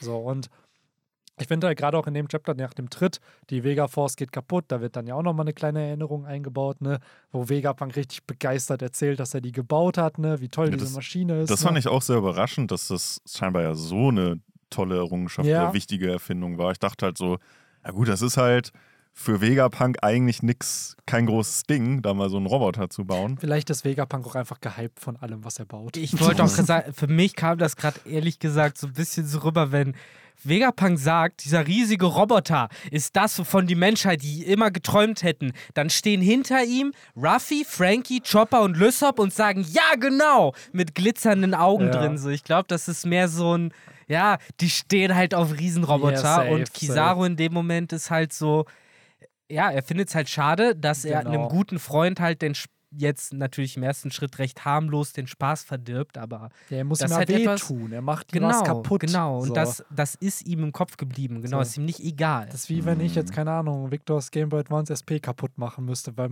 weil mir die Weltregierung sagt, ich muss das jetzt machen in dem Moment. Oh, da wäre ich auch sauer. ja, natürlich. sauer. Und dann hätte ich auch den Flashback, wie Victor da sagt, ey, guck mal, ich habe gerade, Mm. keine Ahnung, so... Mirapla die- gefahren. Ich habe Mirapla gefahren. oh, Oder keine Ahnung, ich habe gerade meine Starter getauscht. Ich habe Benny, jetzt alle Benny. drei. guck mal, in dem einen Supermarkt, der ist ganz groß, da mehrere Stockwerke Ja. sind und in dem einen, da ist ein Händler und der verkauft so ein Item, das heißt Blattstein, das habe ich meinem Duflor gegeben und guck mal, das ist jetzt ein Giflor, das Ja. habe ich sonst nur bei dieser einen, weißt du, die Arena-Leiterin da, die auch ein Giflor hat, Ja. auf, aber auf Level Und 28. dann switchen wir aber wieder in die Gegenwart, wie ich mit Laserstrahlen diesen Ja, Game Boy genau. Advance SP. So, ich einfach nur weint daneben Ja. sitze. Ja, es muss aber auch ein Game Boy Nein. Advance SP sein, weil der halt diese zwei Hälften hat, die Ja, du ja, auseinander genau. schießen kannst. Ja, so. genau, genau. Ja. Ich Und dann da. porte ich mich sofort zu Victor im, in den Raum. So wie in dem Chapter halt auch. Ich habe noch so eine, so eine Miraplan-Mütze auf. Ja. Was machst so du denn ein hier? Mirapla-Fan.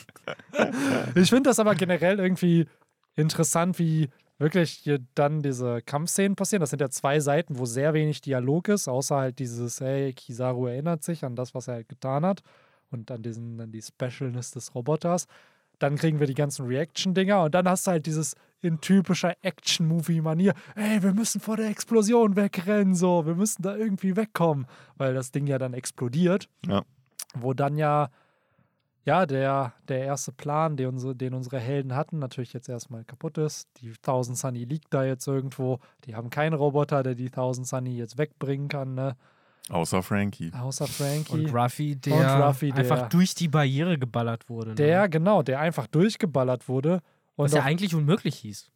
aber anscheinend ist es möglich, wenn du vielleicht aus Gummi bestehst. Und, ja, Licht oder Gummi, das Ja. sind die zwei Sachen, die gerade durchgekommen sind heute, Ja. ne? Das ist der natürliche Feind der Barriere oder die natürlichen Feinde der Barriere. Aha, aha, Licht so, so. Und, Licht und Gummi.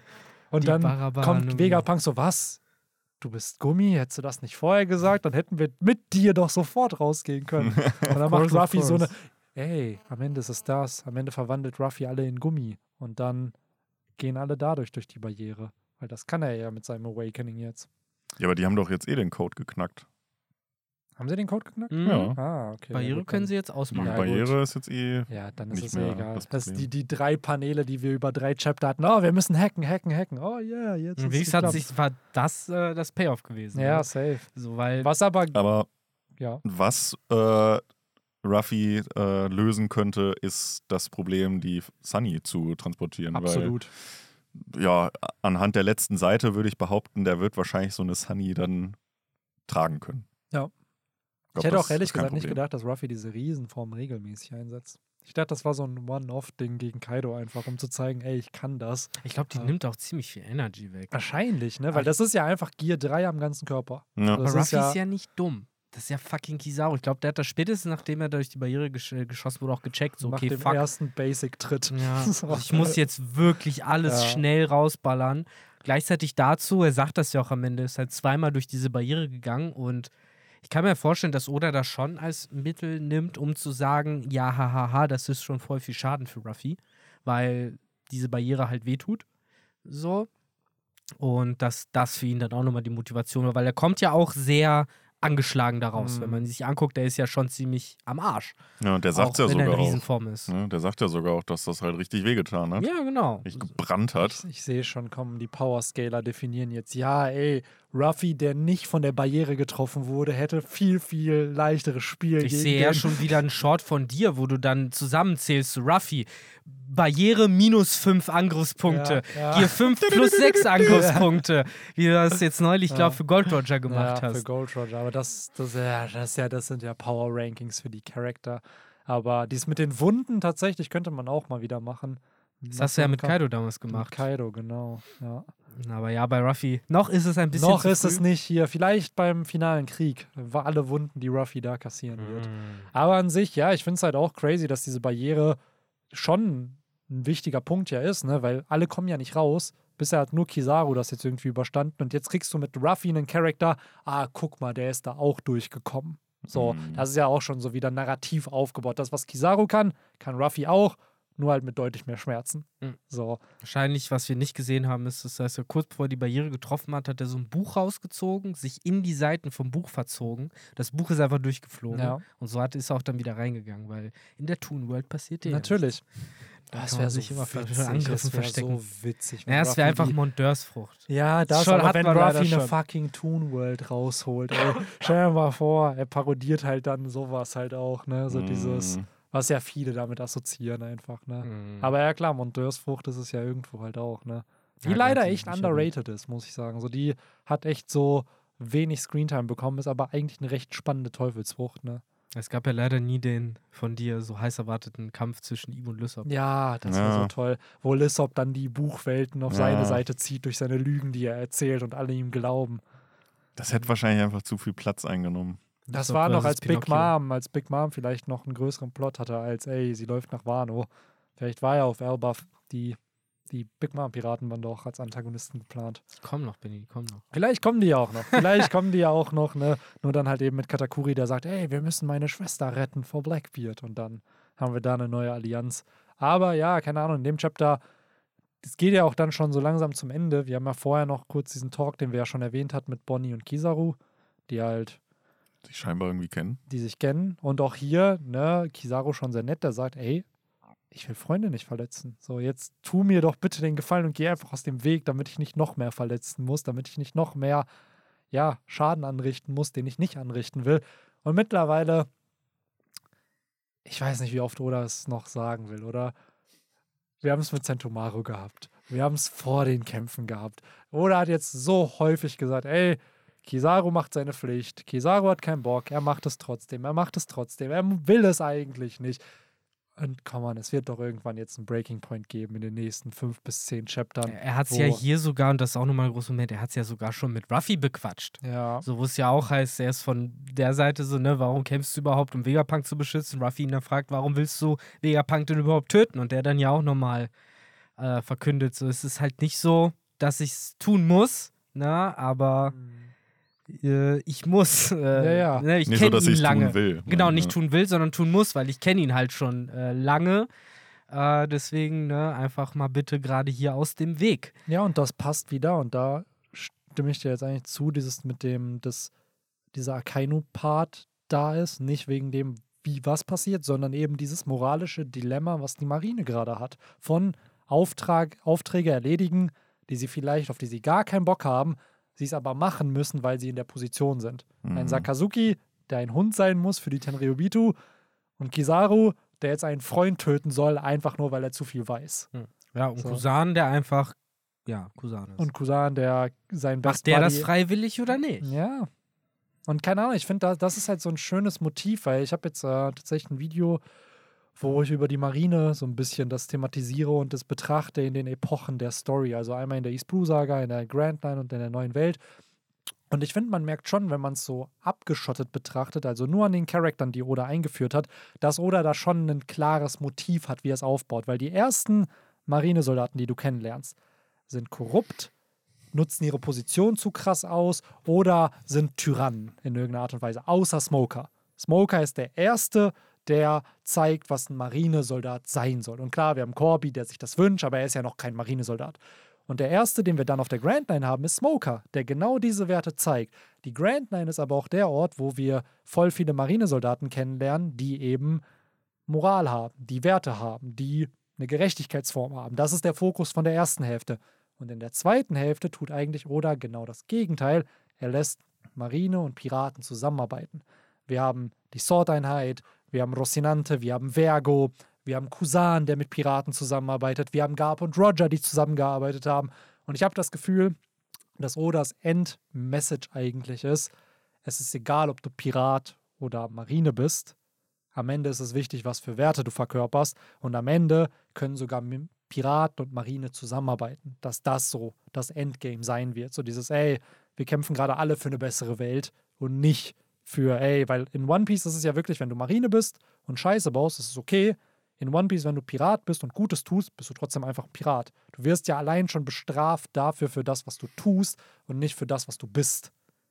Ja, ich finde, es wurde ja tatsächlich sogar schon in der ersten Folge von der One Piece Realserie gesagt, als Corby Ja, genau, Ruffy Corby hat literally genauso Und gesagt. ja, und Ruffy dann halt sagt so, ja, wenn es halt gute und schlechte Piraten gibt, gibt es auch gute und schlechte Marine-Leute so und Nee, Ja. ich finde halt schön, wie, wie Oda das strukturiert. Klar, ich kann sein, dass ich da zu viel hineininterpretiere, aber so dieses, dass jeder Part der Story so einen Fokus hatte, wie er die Marine darstellen möchte. Und in der ersten Part sind sie halt ganz klar Antagonisten, im zweiten Part gibt es sehr viele Fan-Favorites, du sympathisierst sehr mit der Marine, du verstehst, warum Leute in der Marine sein wollen.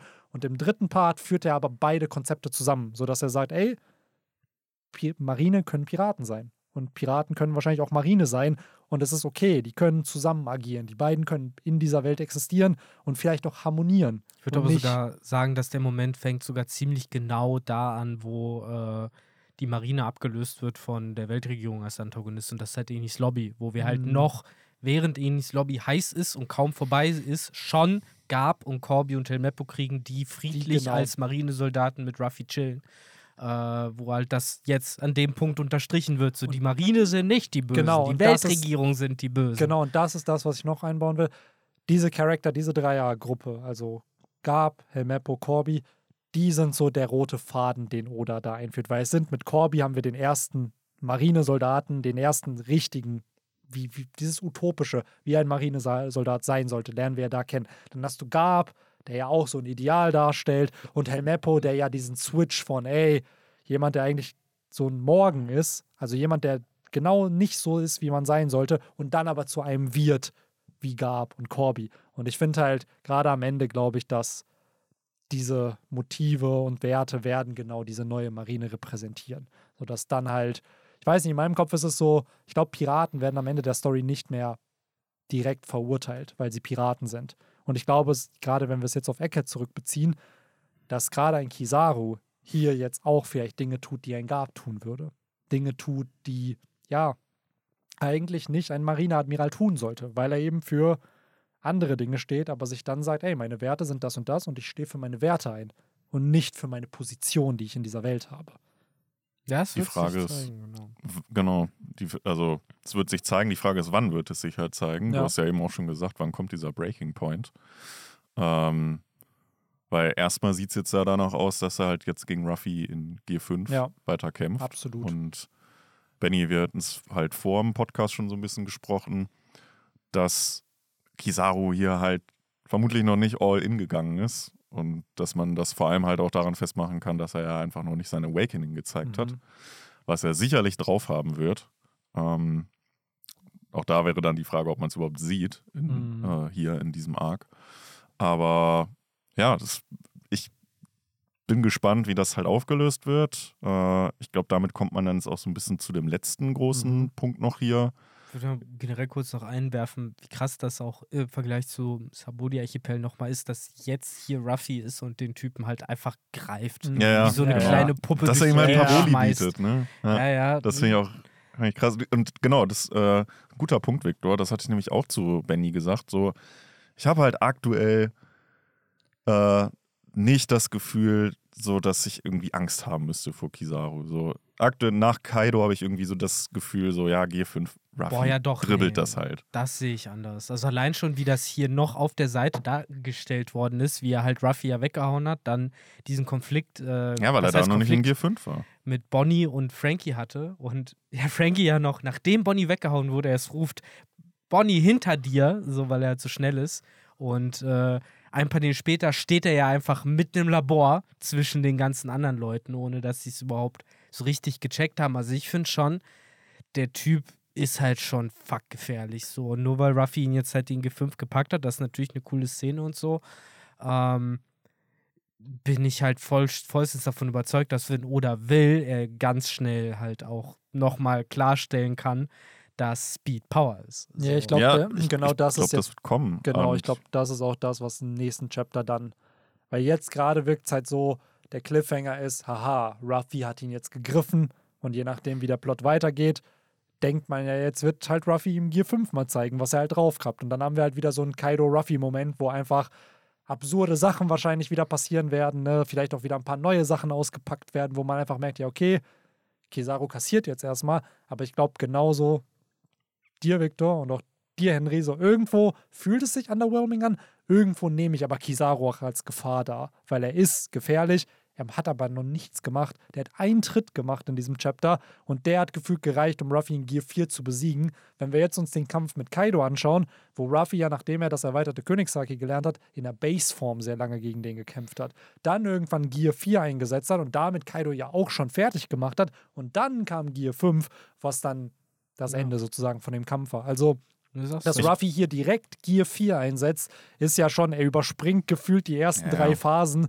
im Kampf gegen Kaido und sagt halt, okay, ich muss direkt so eine Form auspacken, weil man darf nicht vergessen, Snake Man hat am Ende Katakuri besiegt, das hat Gear 4 Boundman hat Doflamingo besiegt, das sind jetzt keine, auch wenn sie für uns narrativ jetzt halt so, ah, es ist nicht die krasseste Form, sind das immer noch, das ist wie wenn jetzt Son Goku zweifacher Super Saiyajin wird, das ist halt schon heftig, wenn er das einsetzt, so. Ja, ja, klar. Und daher finde ich halt, es wird sich jetzt, glaube ich, im nächsten Chapter zeigen, in was für eine Richtung es gehen wird. Ob Oda jetzt sich sagt, ey, Gear 5 Action und dann das Ende vom nächsten Chapter ist halt, dass Kizaru sein Awakening einsetzt und dadurch die Tables wieder turnt. Ne? Also dadurch, dass dann Ruffy im nächsten Chapter seine Dominanz zeigt, dann in dem darauf Kizaru zeigen kann, was er drauf hat, plus Logia Awakening mal zu sehen.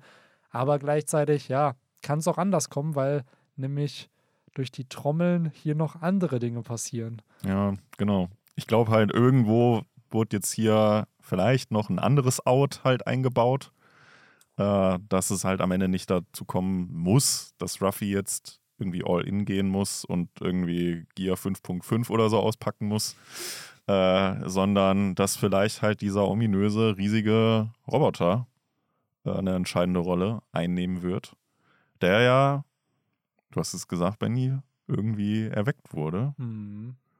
Und da hast du mir eine sehr interessante Verbindung vorm Chapter äh, mitgeteilt, die ich so gar nicht auf dem Schirm hatte, tatsächlich, aber die durchaus Sinn machen würde.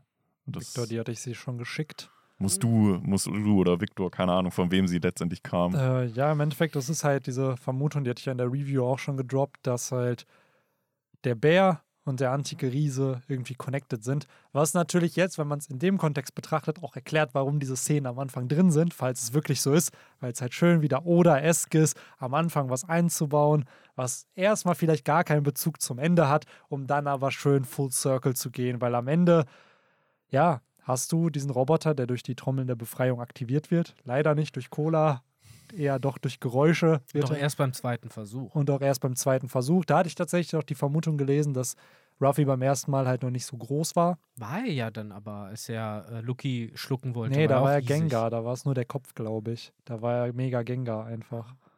Ja. Hier ist er ja jetzt der wie gegen Kaido, so Ja, dieser ganze Körper. Am Ende, was, es die, was die Erklärung sein wird, muss, muss Oda dann wissen. Ne? Ob es jetzt einfach nur ist, dass nur wenn er in dieser Riesenform ist, dass man, dass das dann der Antrieb ist. Ähm, auf jeden Fall gab es halt die Vermutung, dass halt äh, dieser Bär mit dem antiken Riesen halt irgendwie connected ist. Dadurch, dass halt, ja, Bär genau dann anfängt zu laufen, nachdem Ruffy ein Chapter vorher dem antiken Riesen gesagt hat, er soll laufen. Und äh, wie sie in Verbindung stehen, wie Bär das gehört hat, ob vielleicht Bärs Bewusstsein in diesem antiken Riesen jetzt drin ist, ob das Bewusstsein von diesem antiken Riesen in Bär drin ist, ob diese antiken Riesen, es gab ja wahrscheinlich früher mehr, ob die sozusagen die Basis für das ganze Pazifista-Projekt waren und die deswegen überhaupt entstanden sind und Vegapunk die Idee hatte, weil wir haben ja erfahren, dass Vegapunk gar nicht so innovativ ist, sondern Vegapunk bedient sich einfach sehr an mhm. Technologie, die schon existiert und macht die dann einfach besser.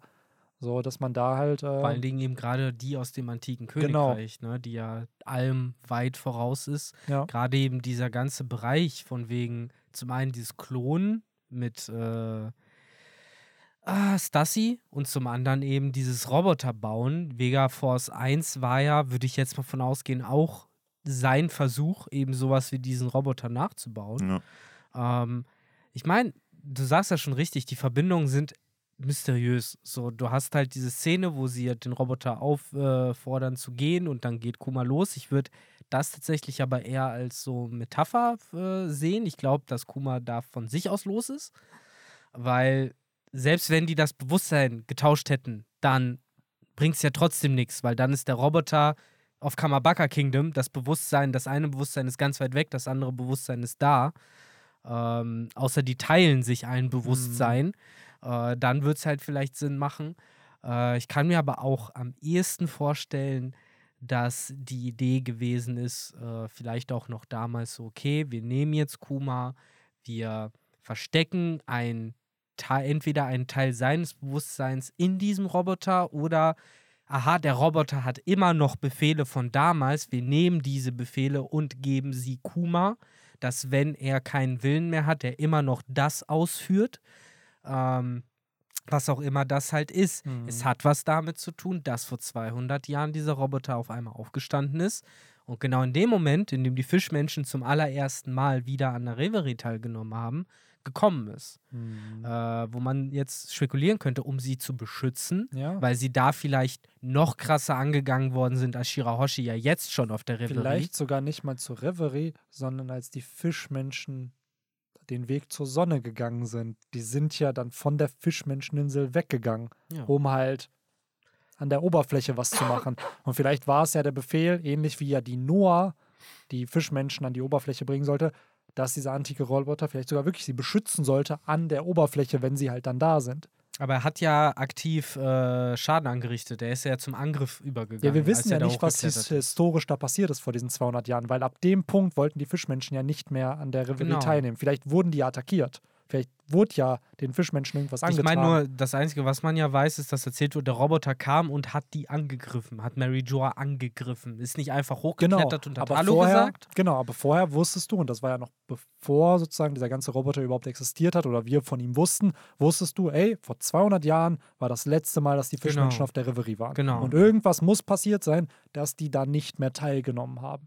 Genau, und so. das, das ist halt so. Ich es wird halt irgendwas mit dem Roboter zu tun haben. Und ich glaube halt so. eben, ist es nicht, weil der Roboter angegriffen hat, sondern der Roboter hat angegriffen, weil etwas passiert genau, ist, was wahrscheinlich genau. dem Fischmenschen unangenehm gewesen ist oder sowas. Weil, wie gesagt, er hat wahrscheinlich nicht aus Spaß angegriffen. Ja, so. und ich glaube auch da wieder, wenn wir das jetzt weiterspinnen, ich glaube, dieser Roboter, vielleicht beschützt er einfach Verbündete von oder hat Befehle, Verbündete von dem damaligen Joyboy zu beschützen, weil die Fischmenschen hatten ein Road Poneglyph, die gehörten zu seiner antiken Allianz, so ähnlich wie ja wahrscheinlich Sunisha, Zou halt auch, so und Wano Kuni ja auch. Also irgendeine Verbindung wird dieser Dude mit Fischmenschen haben, mit ja auch den, dieser Befehl, weil das wirkt halt so weird, auch gerade diese Parallele zu Kuma. Ich bin gerade auch so, ich weiß nicht, ob die jetzt vom Bewusstsein unbedingt connected sein müssen, aber zumindest, wie du schon gesagt hast, metaphorisch irgendwie versucht Oda da ja einen ähnlichen Plot aufzubauen, weil auch Kuma ist nach Mary Joa gegangen, deswegen haben wir ja auch die ganze Zeit vermutet, ja, der will da hin,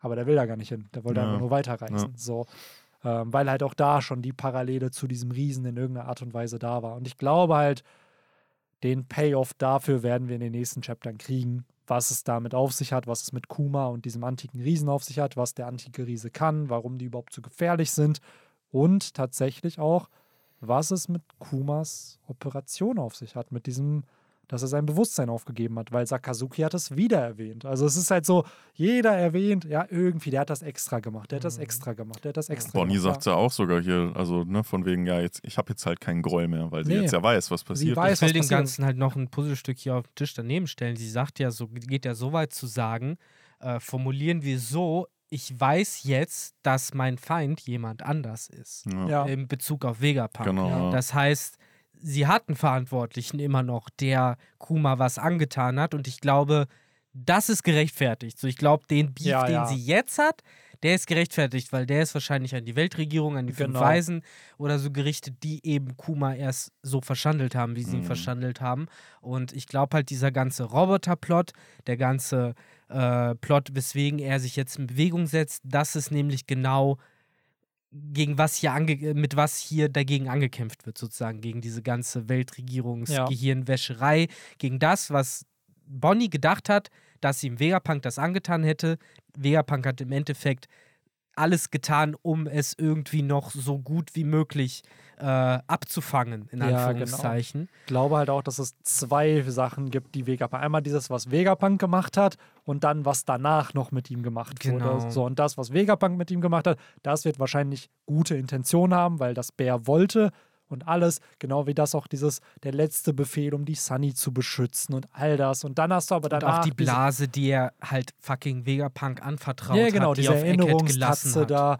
So, und generell hoffe ich, also das ist einfach persönlicher Wunsch, dass wir so ein wholesome Moment zwischen Bär, Bonnie und der Strohbande irgendwie noch kriegen. Weil direkt zu Beginn in die neue Welt, als es zur Fischmenscheninsel gibt, gab es ein Chapter, wo Frankie nochmal erzählt, ey, der hat damals unser Schiff beschützt ohne ihn wären wir heute nicht hier.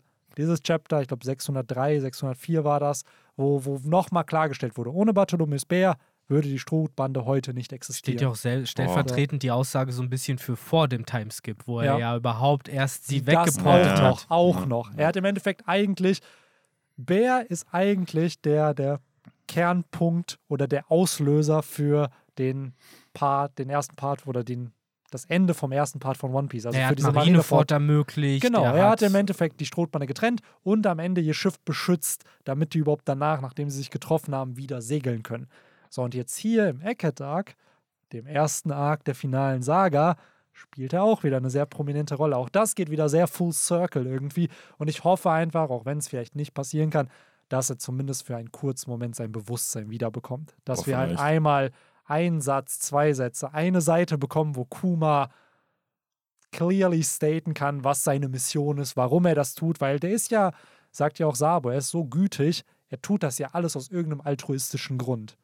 So, und diesen Grund will ich gerne erfahren. Einfach damit so klar ist, warum Bär einfach so ein heftiger, underrated Character ist. Der Itachi der des ja. Universums. Ja, vielleicht macht er halt echt den Mr. Two-Move, ne? Und stellt sich Kizaru damit, die fliehen können. Ja. Ich glaube, erstmal wird sich der Roboter der Flotte stellen ja. und äh, da ein bisschen aufräumen.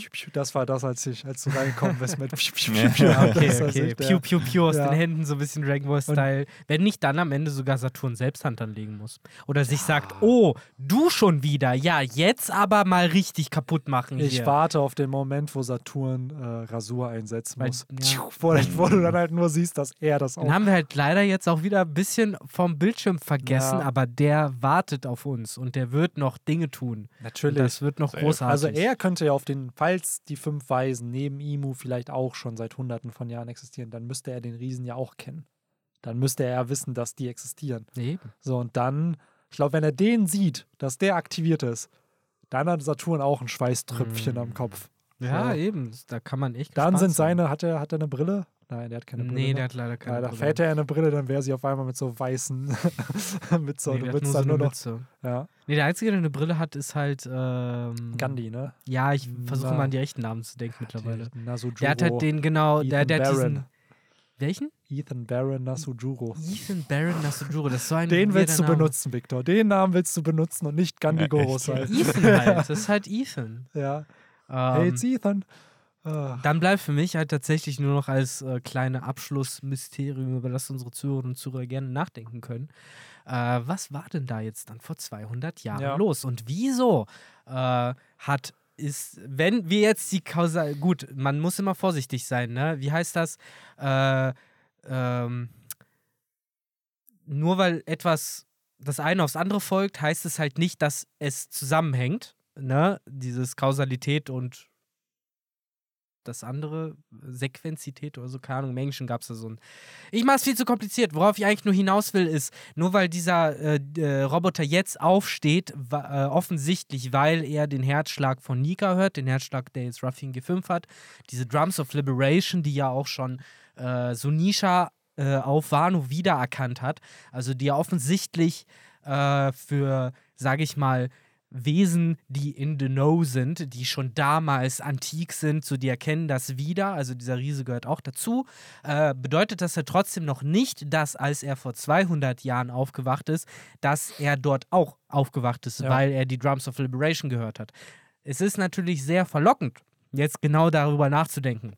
Gab es vor 200 Jahren irgendjemanden, der diese Drums of Liberation entweder durch die Teufelsfrucht oder wissen wir auch nicht. Vielleicht Künstlich. musst du die einfach nur trommeln. Ja, das Ding ist mit dem, also der Gedanke kam halt auch auf, aber falls man den Worten der Weltregierung glauben kann, ist ja die Gum-Gum-Frucht oder die äh, Hito-Hitonomie Modell Nika ja das erste Mal seit 800 Jahren awakened. Erwacht, genau. Genau, das heißt, die Drums of Liberation entstehen ja nur durch das Awakening. Das heißt, vor 200 Jahren, wenn man diesen Aussagen Glauben schenken kann, kann es das nicht gewesen sein. Aber genau das, Mann, wir haben jetzt einen Soundtrack der Drums of Liberation. Kannst du mir doch nicht erzählen, dass Vegapunk das nicht synthesizen kann, dass du die dann halt einfach nachstellen kannst.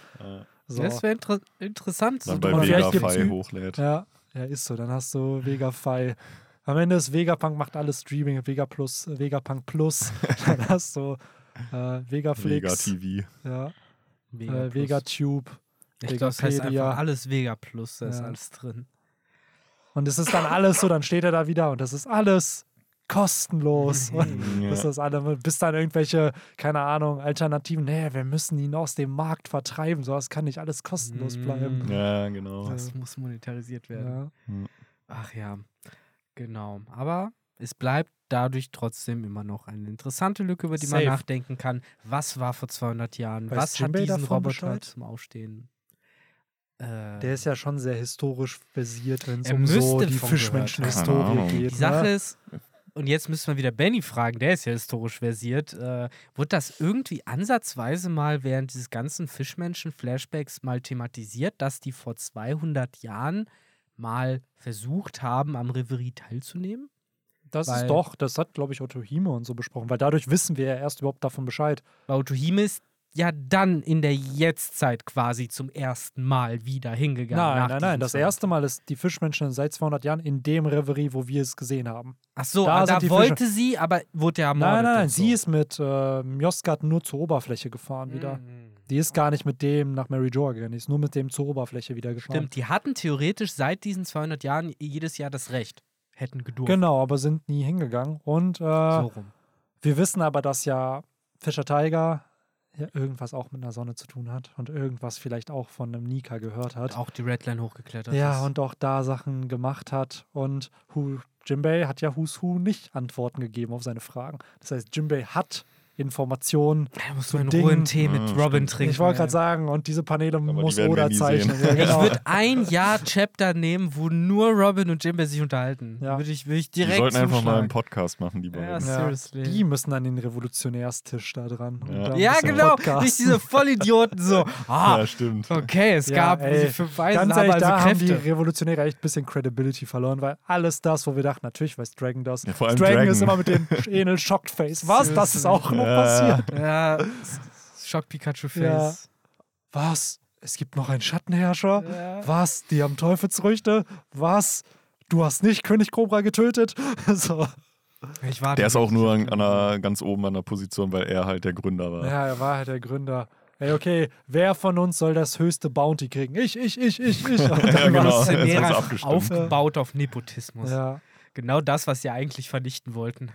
Ach, ey. ja, keine Ahnung. Muss, die Revolutionäre haben auf jeden Fall ein bisschen äh, äh, Öffentlichkeitsarbeit zu tun, damit ich deren Credibilität wieder, wenn es um Sachen, Geheimnisse in One Piece. Immerhin schaffen sie es ja scheinbar, die Handelsrouten zu Ja. unterbrechen, wie wir Es hier ja auch in kein, dem keine, Chapter. was gibt's? Kein Hummer mehr. Kein Hummer, Hummer, Ja. genau, ist eine. Ja, jetzt darf Larry hier, wie heißt der in SpongeBob? Larry. ja. Larry darf weiterleben. Ja, für heute noch, genau. Ja. Ja, mal gucken, wie sich auch das noch weiterentwickelt, ne? Weil Oda sprinkelt ja immer wieder diesen kleinen D-Plot da rein, dass halt die Tenryubito da ihre Zufuhr abgeschnitten bekommen. Glaubst zu du, die werden dann so wie Big Mom alle aussehen? Dass die dann einfach so wie Big Mom, die kein Wedding Cake kriegt, die dann mit Chapter von Chapter zu Chapter auf einmal 20 Kilo verliert? Nee, ich die glaube, die halt- werden einfach nur komplett erbärmlich sein. Ja, wahrscheinlich. So, ja. und vor allen Dingen ist ja, nicht- ich würde sogar davon ausgehen, es ist nicht so, dass sie nichts zu essen haben. Die haben keinen Hunger. Ja, So, ich glaube, das dauert ewig, bis da die äh, Speisekammern wirklich leer sind Stimmt. und das letzte Sklavenbeinchen abgenagt wurde.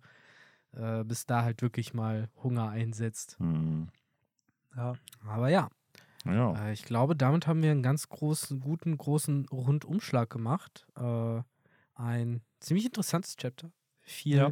Hype-Momente, viel Hype-Potenzial. Keine Pause. Keine Das ist Pause. das Wichtigste. Das ist auch nochmal der große Hype-Moment. Und ich bin ehrlich gesagt sehr gespannt drauf, mit was Oda nächstes Chapter eröffnet. Mhm. Äh, vielleicht ja sogar wieder ein neuer Plot, ein neuer Punkt, den wir nicht vermutet Ich hätten.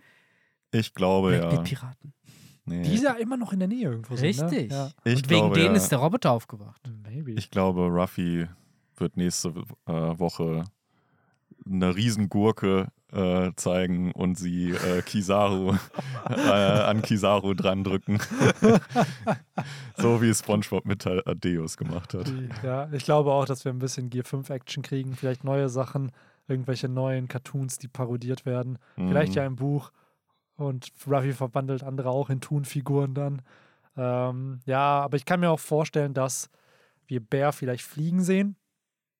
So, weil er ist ja noch nicht am Ziel angekommen. Der wird ja sehr wahrscheinlich nach Egghead kommen. Diese ganze Sequenz, so wenn man, wenn das als Ton hätte, so ein Bild, einmal kurz Kuma so mit so, Ja, einfach so der durch dieses. die Luft fliegt und dann wieder Schnitt woanders Ja, hin. Ja, so, einfach okay. nur so für ein Also, Frame. Meanwhile. Halt Und auch genau so ganz knapp überm Wasser, dass man auch schön sieht, wie so Ja, das Wasser so ja, zur Seite ja. spritzt. Aber auch schön dieses aus Dragon Ball A Bridge, Ja. Meanwhile. Genau, wie so eine Dragon Ball Bridge-Szene. Du siehst sie Ja. nur einmal so Ja. und dann wieder Cut. Und dann in der nächsten Folge wieder. Ja, einfach Ja. nur die ganze Zeit. Auch immer die gleiche Aufnahme. Ja, immer, Ist immer das dasselbe. Und Stück. irgendwann hast du dieses, dass er halt Ja, kommt ankommt er an, irgendwo. genau. Ach ja. Ach ja. Kuma, finally. Äh, und dann hat er halt endlich Eckert erreicht. Ähm, auf jeden Fall. Ich, das könnte sein. Es kann aber auch sein, dass wir antike Riesen-Action kriegen. Weil ich Ja. frage mich, was der Cliffhanger vom nächsten Chapter ist. Und mein Guess ist Logia Awakening, weil wir haben voll oft eine neue Form, die ein, die ein keine Ahnung, Mm. Cliffhanger ist, aber nur bei Protagonisten. Dass wir halt das mal für einen Antagonisten kriegen. Damals hatten wir es bei Lucky mal, da hat er sich verwandelt, dann siehst du seine Silhouette und dann war das der Cliffhanger. Dass wir vielleicht einfach nur, keine Ahnung, irgendwie was für Kizaru haben oder aber es ist der Riese, der was macht oder ein Satz von Saturn oder Kuma kommt dann. I don't know. Ja. So, Was vielleicht so als letzter Satz, Frage, Rausschmeißer äh, nochmal. Was glaubt ihr denn, was ist denn der Breaking Point, wo Saturn sagt, ey, ich muss jetzt meine Wurst weglegen und aufstehen und Dinge tun? So, ist es, wenn der Roboter aufsteht? Ist es, wenn Kizaru länger als drei Minuten braucht?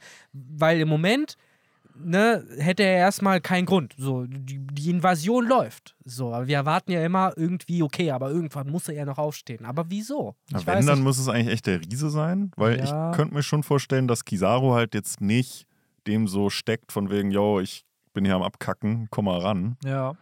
Ähm, ich glaube, dann ist es eher der Riese. Das oder ich glaube halt Ruffy. Weil Ruffy ist jetzt in Gear 5, das ist die Form mit der meisten Freiheit, er schenkt anderen Freiheit. Und wir haben Das triggert ihn so. ja, ja, wir haben ja jetzt in dem Chapter schon den Talk gehabt. Hey, warum musst du ihn? Warum beschützt du ihn? Hey, warum willst du gegen ihn kämpfen? Es wird ja schon gesetupt, dass Ruffy so ein bisschen hinterfragt, warum Kizaru tut, was er tut. Und wer sagt nicht, dass das vielleicht einfach mehr behandelt wird, zumindest auf so einer narrativen Ebene, dass halt dann ein Kizaru durch Ruffy ja präsentiert bekommt, hey, es gibt doch einen anderen Way, so wie man es machen Also für kann. dich wäre es dann quasi Talk Jutsu. Ungehorsam, was Saturn auf den Plan ruft. Ach, wir sind Frage bei, ich dachte, wir sind beim Breaking Point von, von Ich habe gefragt, was, was bringt denn Saturn dazu, denn ja, jetzt dann, wirklich dann aufzustehen? safe, safe der Roboter mit Reicht Laser. das schon? Ich glaube, wenn der die Flotte anfängt zu zerstören und da Piu Piu Piu macht und niemand ihm was antun kann, dann ist Saturn so, Ja, vor allem, Ja. weil dann ja auch Saturns Schiff wahrscheinlich genau, in Gefahr dann ist. ist der in Gefahr und dann merkt er so, ey, ihr, keine Ahnung, ihr lappigen Vizeadmirale, warum könnt ihr nichts machen? Muss man ja alles selber machen und dann so Ru. Und dann, Ja, und dann okay. siehst du nochmal das Panel, wie dann der antike Roboter auch so in zwei geteilt wird, wie in dem Chapter die Vega Force und wie in der Fantasie Victors Game Boy Advance SP. RIP. RIP. Genau. RIP, Der das ist der Hashtag. Hashtag, Ja. genau. Um Äh, mal wieder so was anderes äh, aus Ja. dem Friedhof äh, hervorzubeschwören, was auch ge RIP gedacht wurde. Ja. Es gab ja mal was, das haben wir immer Hashtag der Woche geschimpft. Ne? Ja. Ich weiß gar nicht, wann das aufgehört hat, mit welcher Ja. Logik das irgendwann Wir haben aufgehört es hat. einfach aber- vergessen. Das Vergessen. ist die simpelste Logik überhaupt. Wir haben es einfach Ja, vergessen. aber es So war wie, wie wir so vieles vergessen. aber ist doch voll schwer. zu- Wir haben das jahrelang durchgezogen. Wie Ja. kam wie, das, Das ist wär wie Atmen mal- zu vergessen? Leute, schreibt mal in die Kommentare. Wann war, Was haben wir Folge so war der alles vergessen eigentlich, was wir Ja. so angekündigt haben? Worauf wartet Thing. ihr seit zwei Jahren? Ja, Also außer, mir den fällt Tomaten, One More außer, noch To- ein. außer der Tomatentalk, ey. Der Tomatentalk. der aber kommt, wenn ist das One Piece Gag. gefunden Ja. wird. Genau. Die, ich sag's immer wieder, das ist die spektakulärste Nachricht, die ihr alle hören werdet dann. Ist Ah, schon, vielleicht echt, Der. Tomatentalk, ja. Ja, ist schon echt ein bisschen sick. Also auch nicht jugendfrei und so. ja. Aber bis dahin sind selbst die letzten Das wird unserer dann Hörer wahrscheinlich, die 18. Folge wird dann indiziert, einfach weil wir dann diesen Tomatentalk Mhm. releasen. Ja, ja, Mhm. das wird auch richtig. Äh, Das ist noch, ja. by the way, von dem Dude, Tugai hieß der, der hier mal mitgemacht hat beim Podcast, Mhm. der jetzt so immer muss man auch sagen, da kriegen wir wahrscheinlich echt Probleme mit dem Jugendamt auch und so. Wahrscheinlich. Und mit Eltern ganz viel. Hat er nicht sogar morgen Geburtstag? Yes. Gratuliert Tugai, aber schreibt noch RIP. Yes. Schreibt alles. Schreibt alles rein. Jetzt Schreibt einfach- alles rein. Jetzt habe ich gerade einfach nur die GIF im Kopf von äh, der Folge von SpongeBob, wo er das Schimpfwort sagt und da die, äh, Die Qual äh, Ka. Kalamari-Mama sitzt, äh, die das hört und dann all ihren Kindern mit, mit ihren acht Ja. Tentakeln so Ja. einzeln die Ohren zuhält. So düpp, düpp, düpp, düpp, düpp. Ich glaube, für einen hatte sie keinen übrig und den hat sie dann so ein Ja. Popcorn-Tüte Genau. auf den Kopf geklallt oder Ja. so eine Faxe. Das Ja. war, sowas war das. Und genau da, so wird der Tomatenbrand auch sein. Wahrscheinlich. Äh, haltet das Aber- Popcorn bereit. Bereitet euch vor, wenn das One Piece irgendwann gefunden wird. Dann- One Piece. so. Ja. Ja, genau. Aber ich sag's euch, wenn das One Piece gefunden wird, wir kriegen auch da einen Cliffhanger. Wir kriegen da so einen Cliffhanger, dass du am Ende des Chapters noch nicht weißt, was es ist. So dieses Und es ist! Und Der dann- Koffer Ja, so wie bei, bei der Spongebob-Folge Genau. mit, dem, mit diesem Video. Ja, genau. Aber ja, Leute, wir haben euch äh, lange aufgehalten. Nächste Woche geht's weiter mit dem Chapter Talk und äh, dann würde ich sagen, bis nächste Woche. Haut rein. Beamen wir uns davon. Ciao. Ciao. ciao.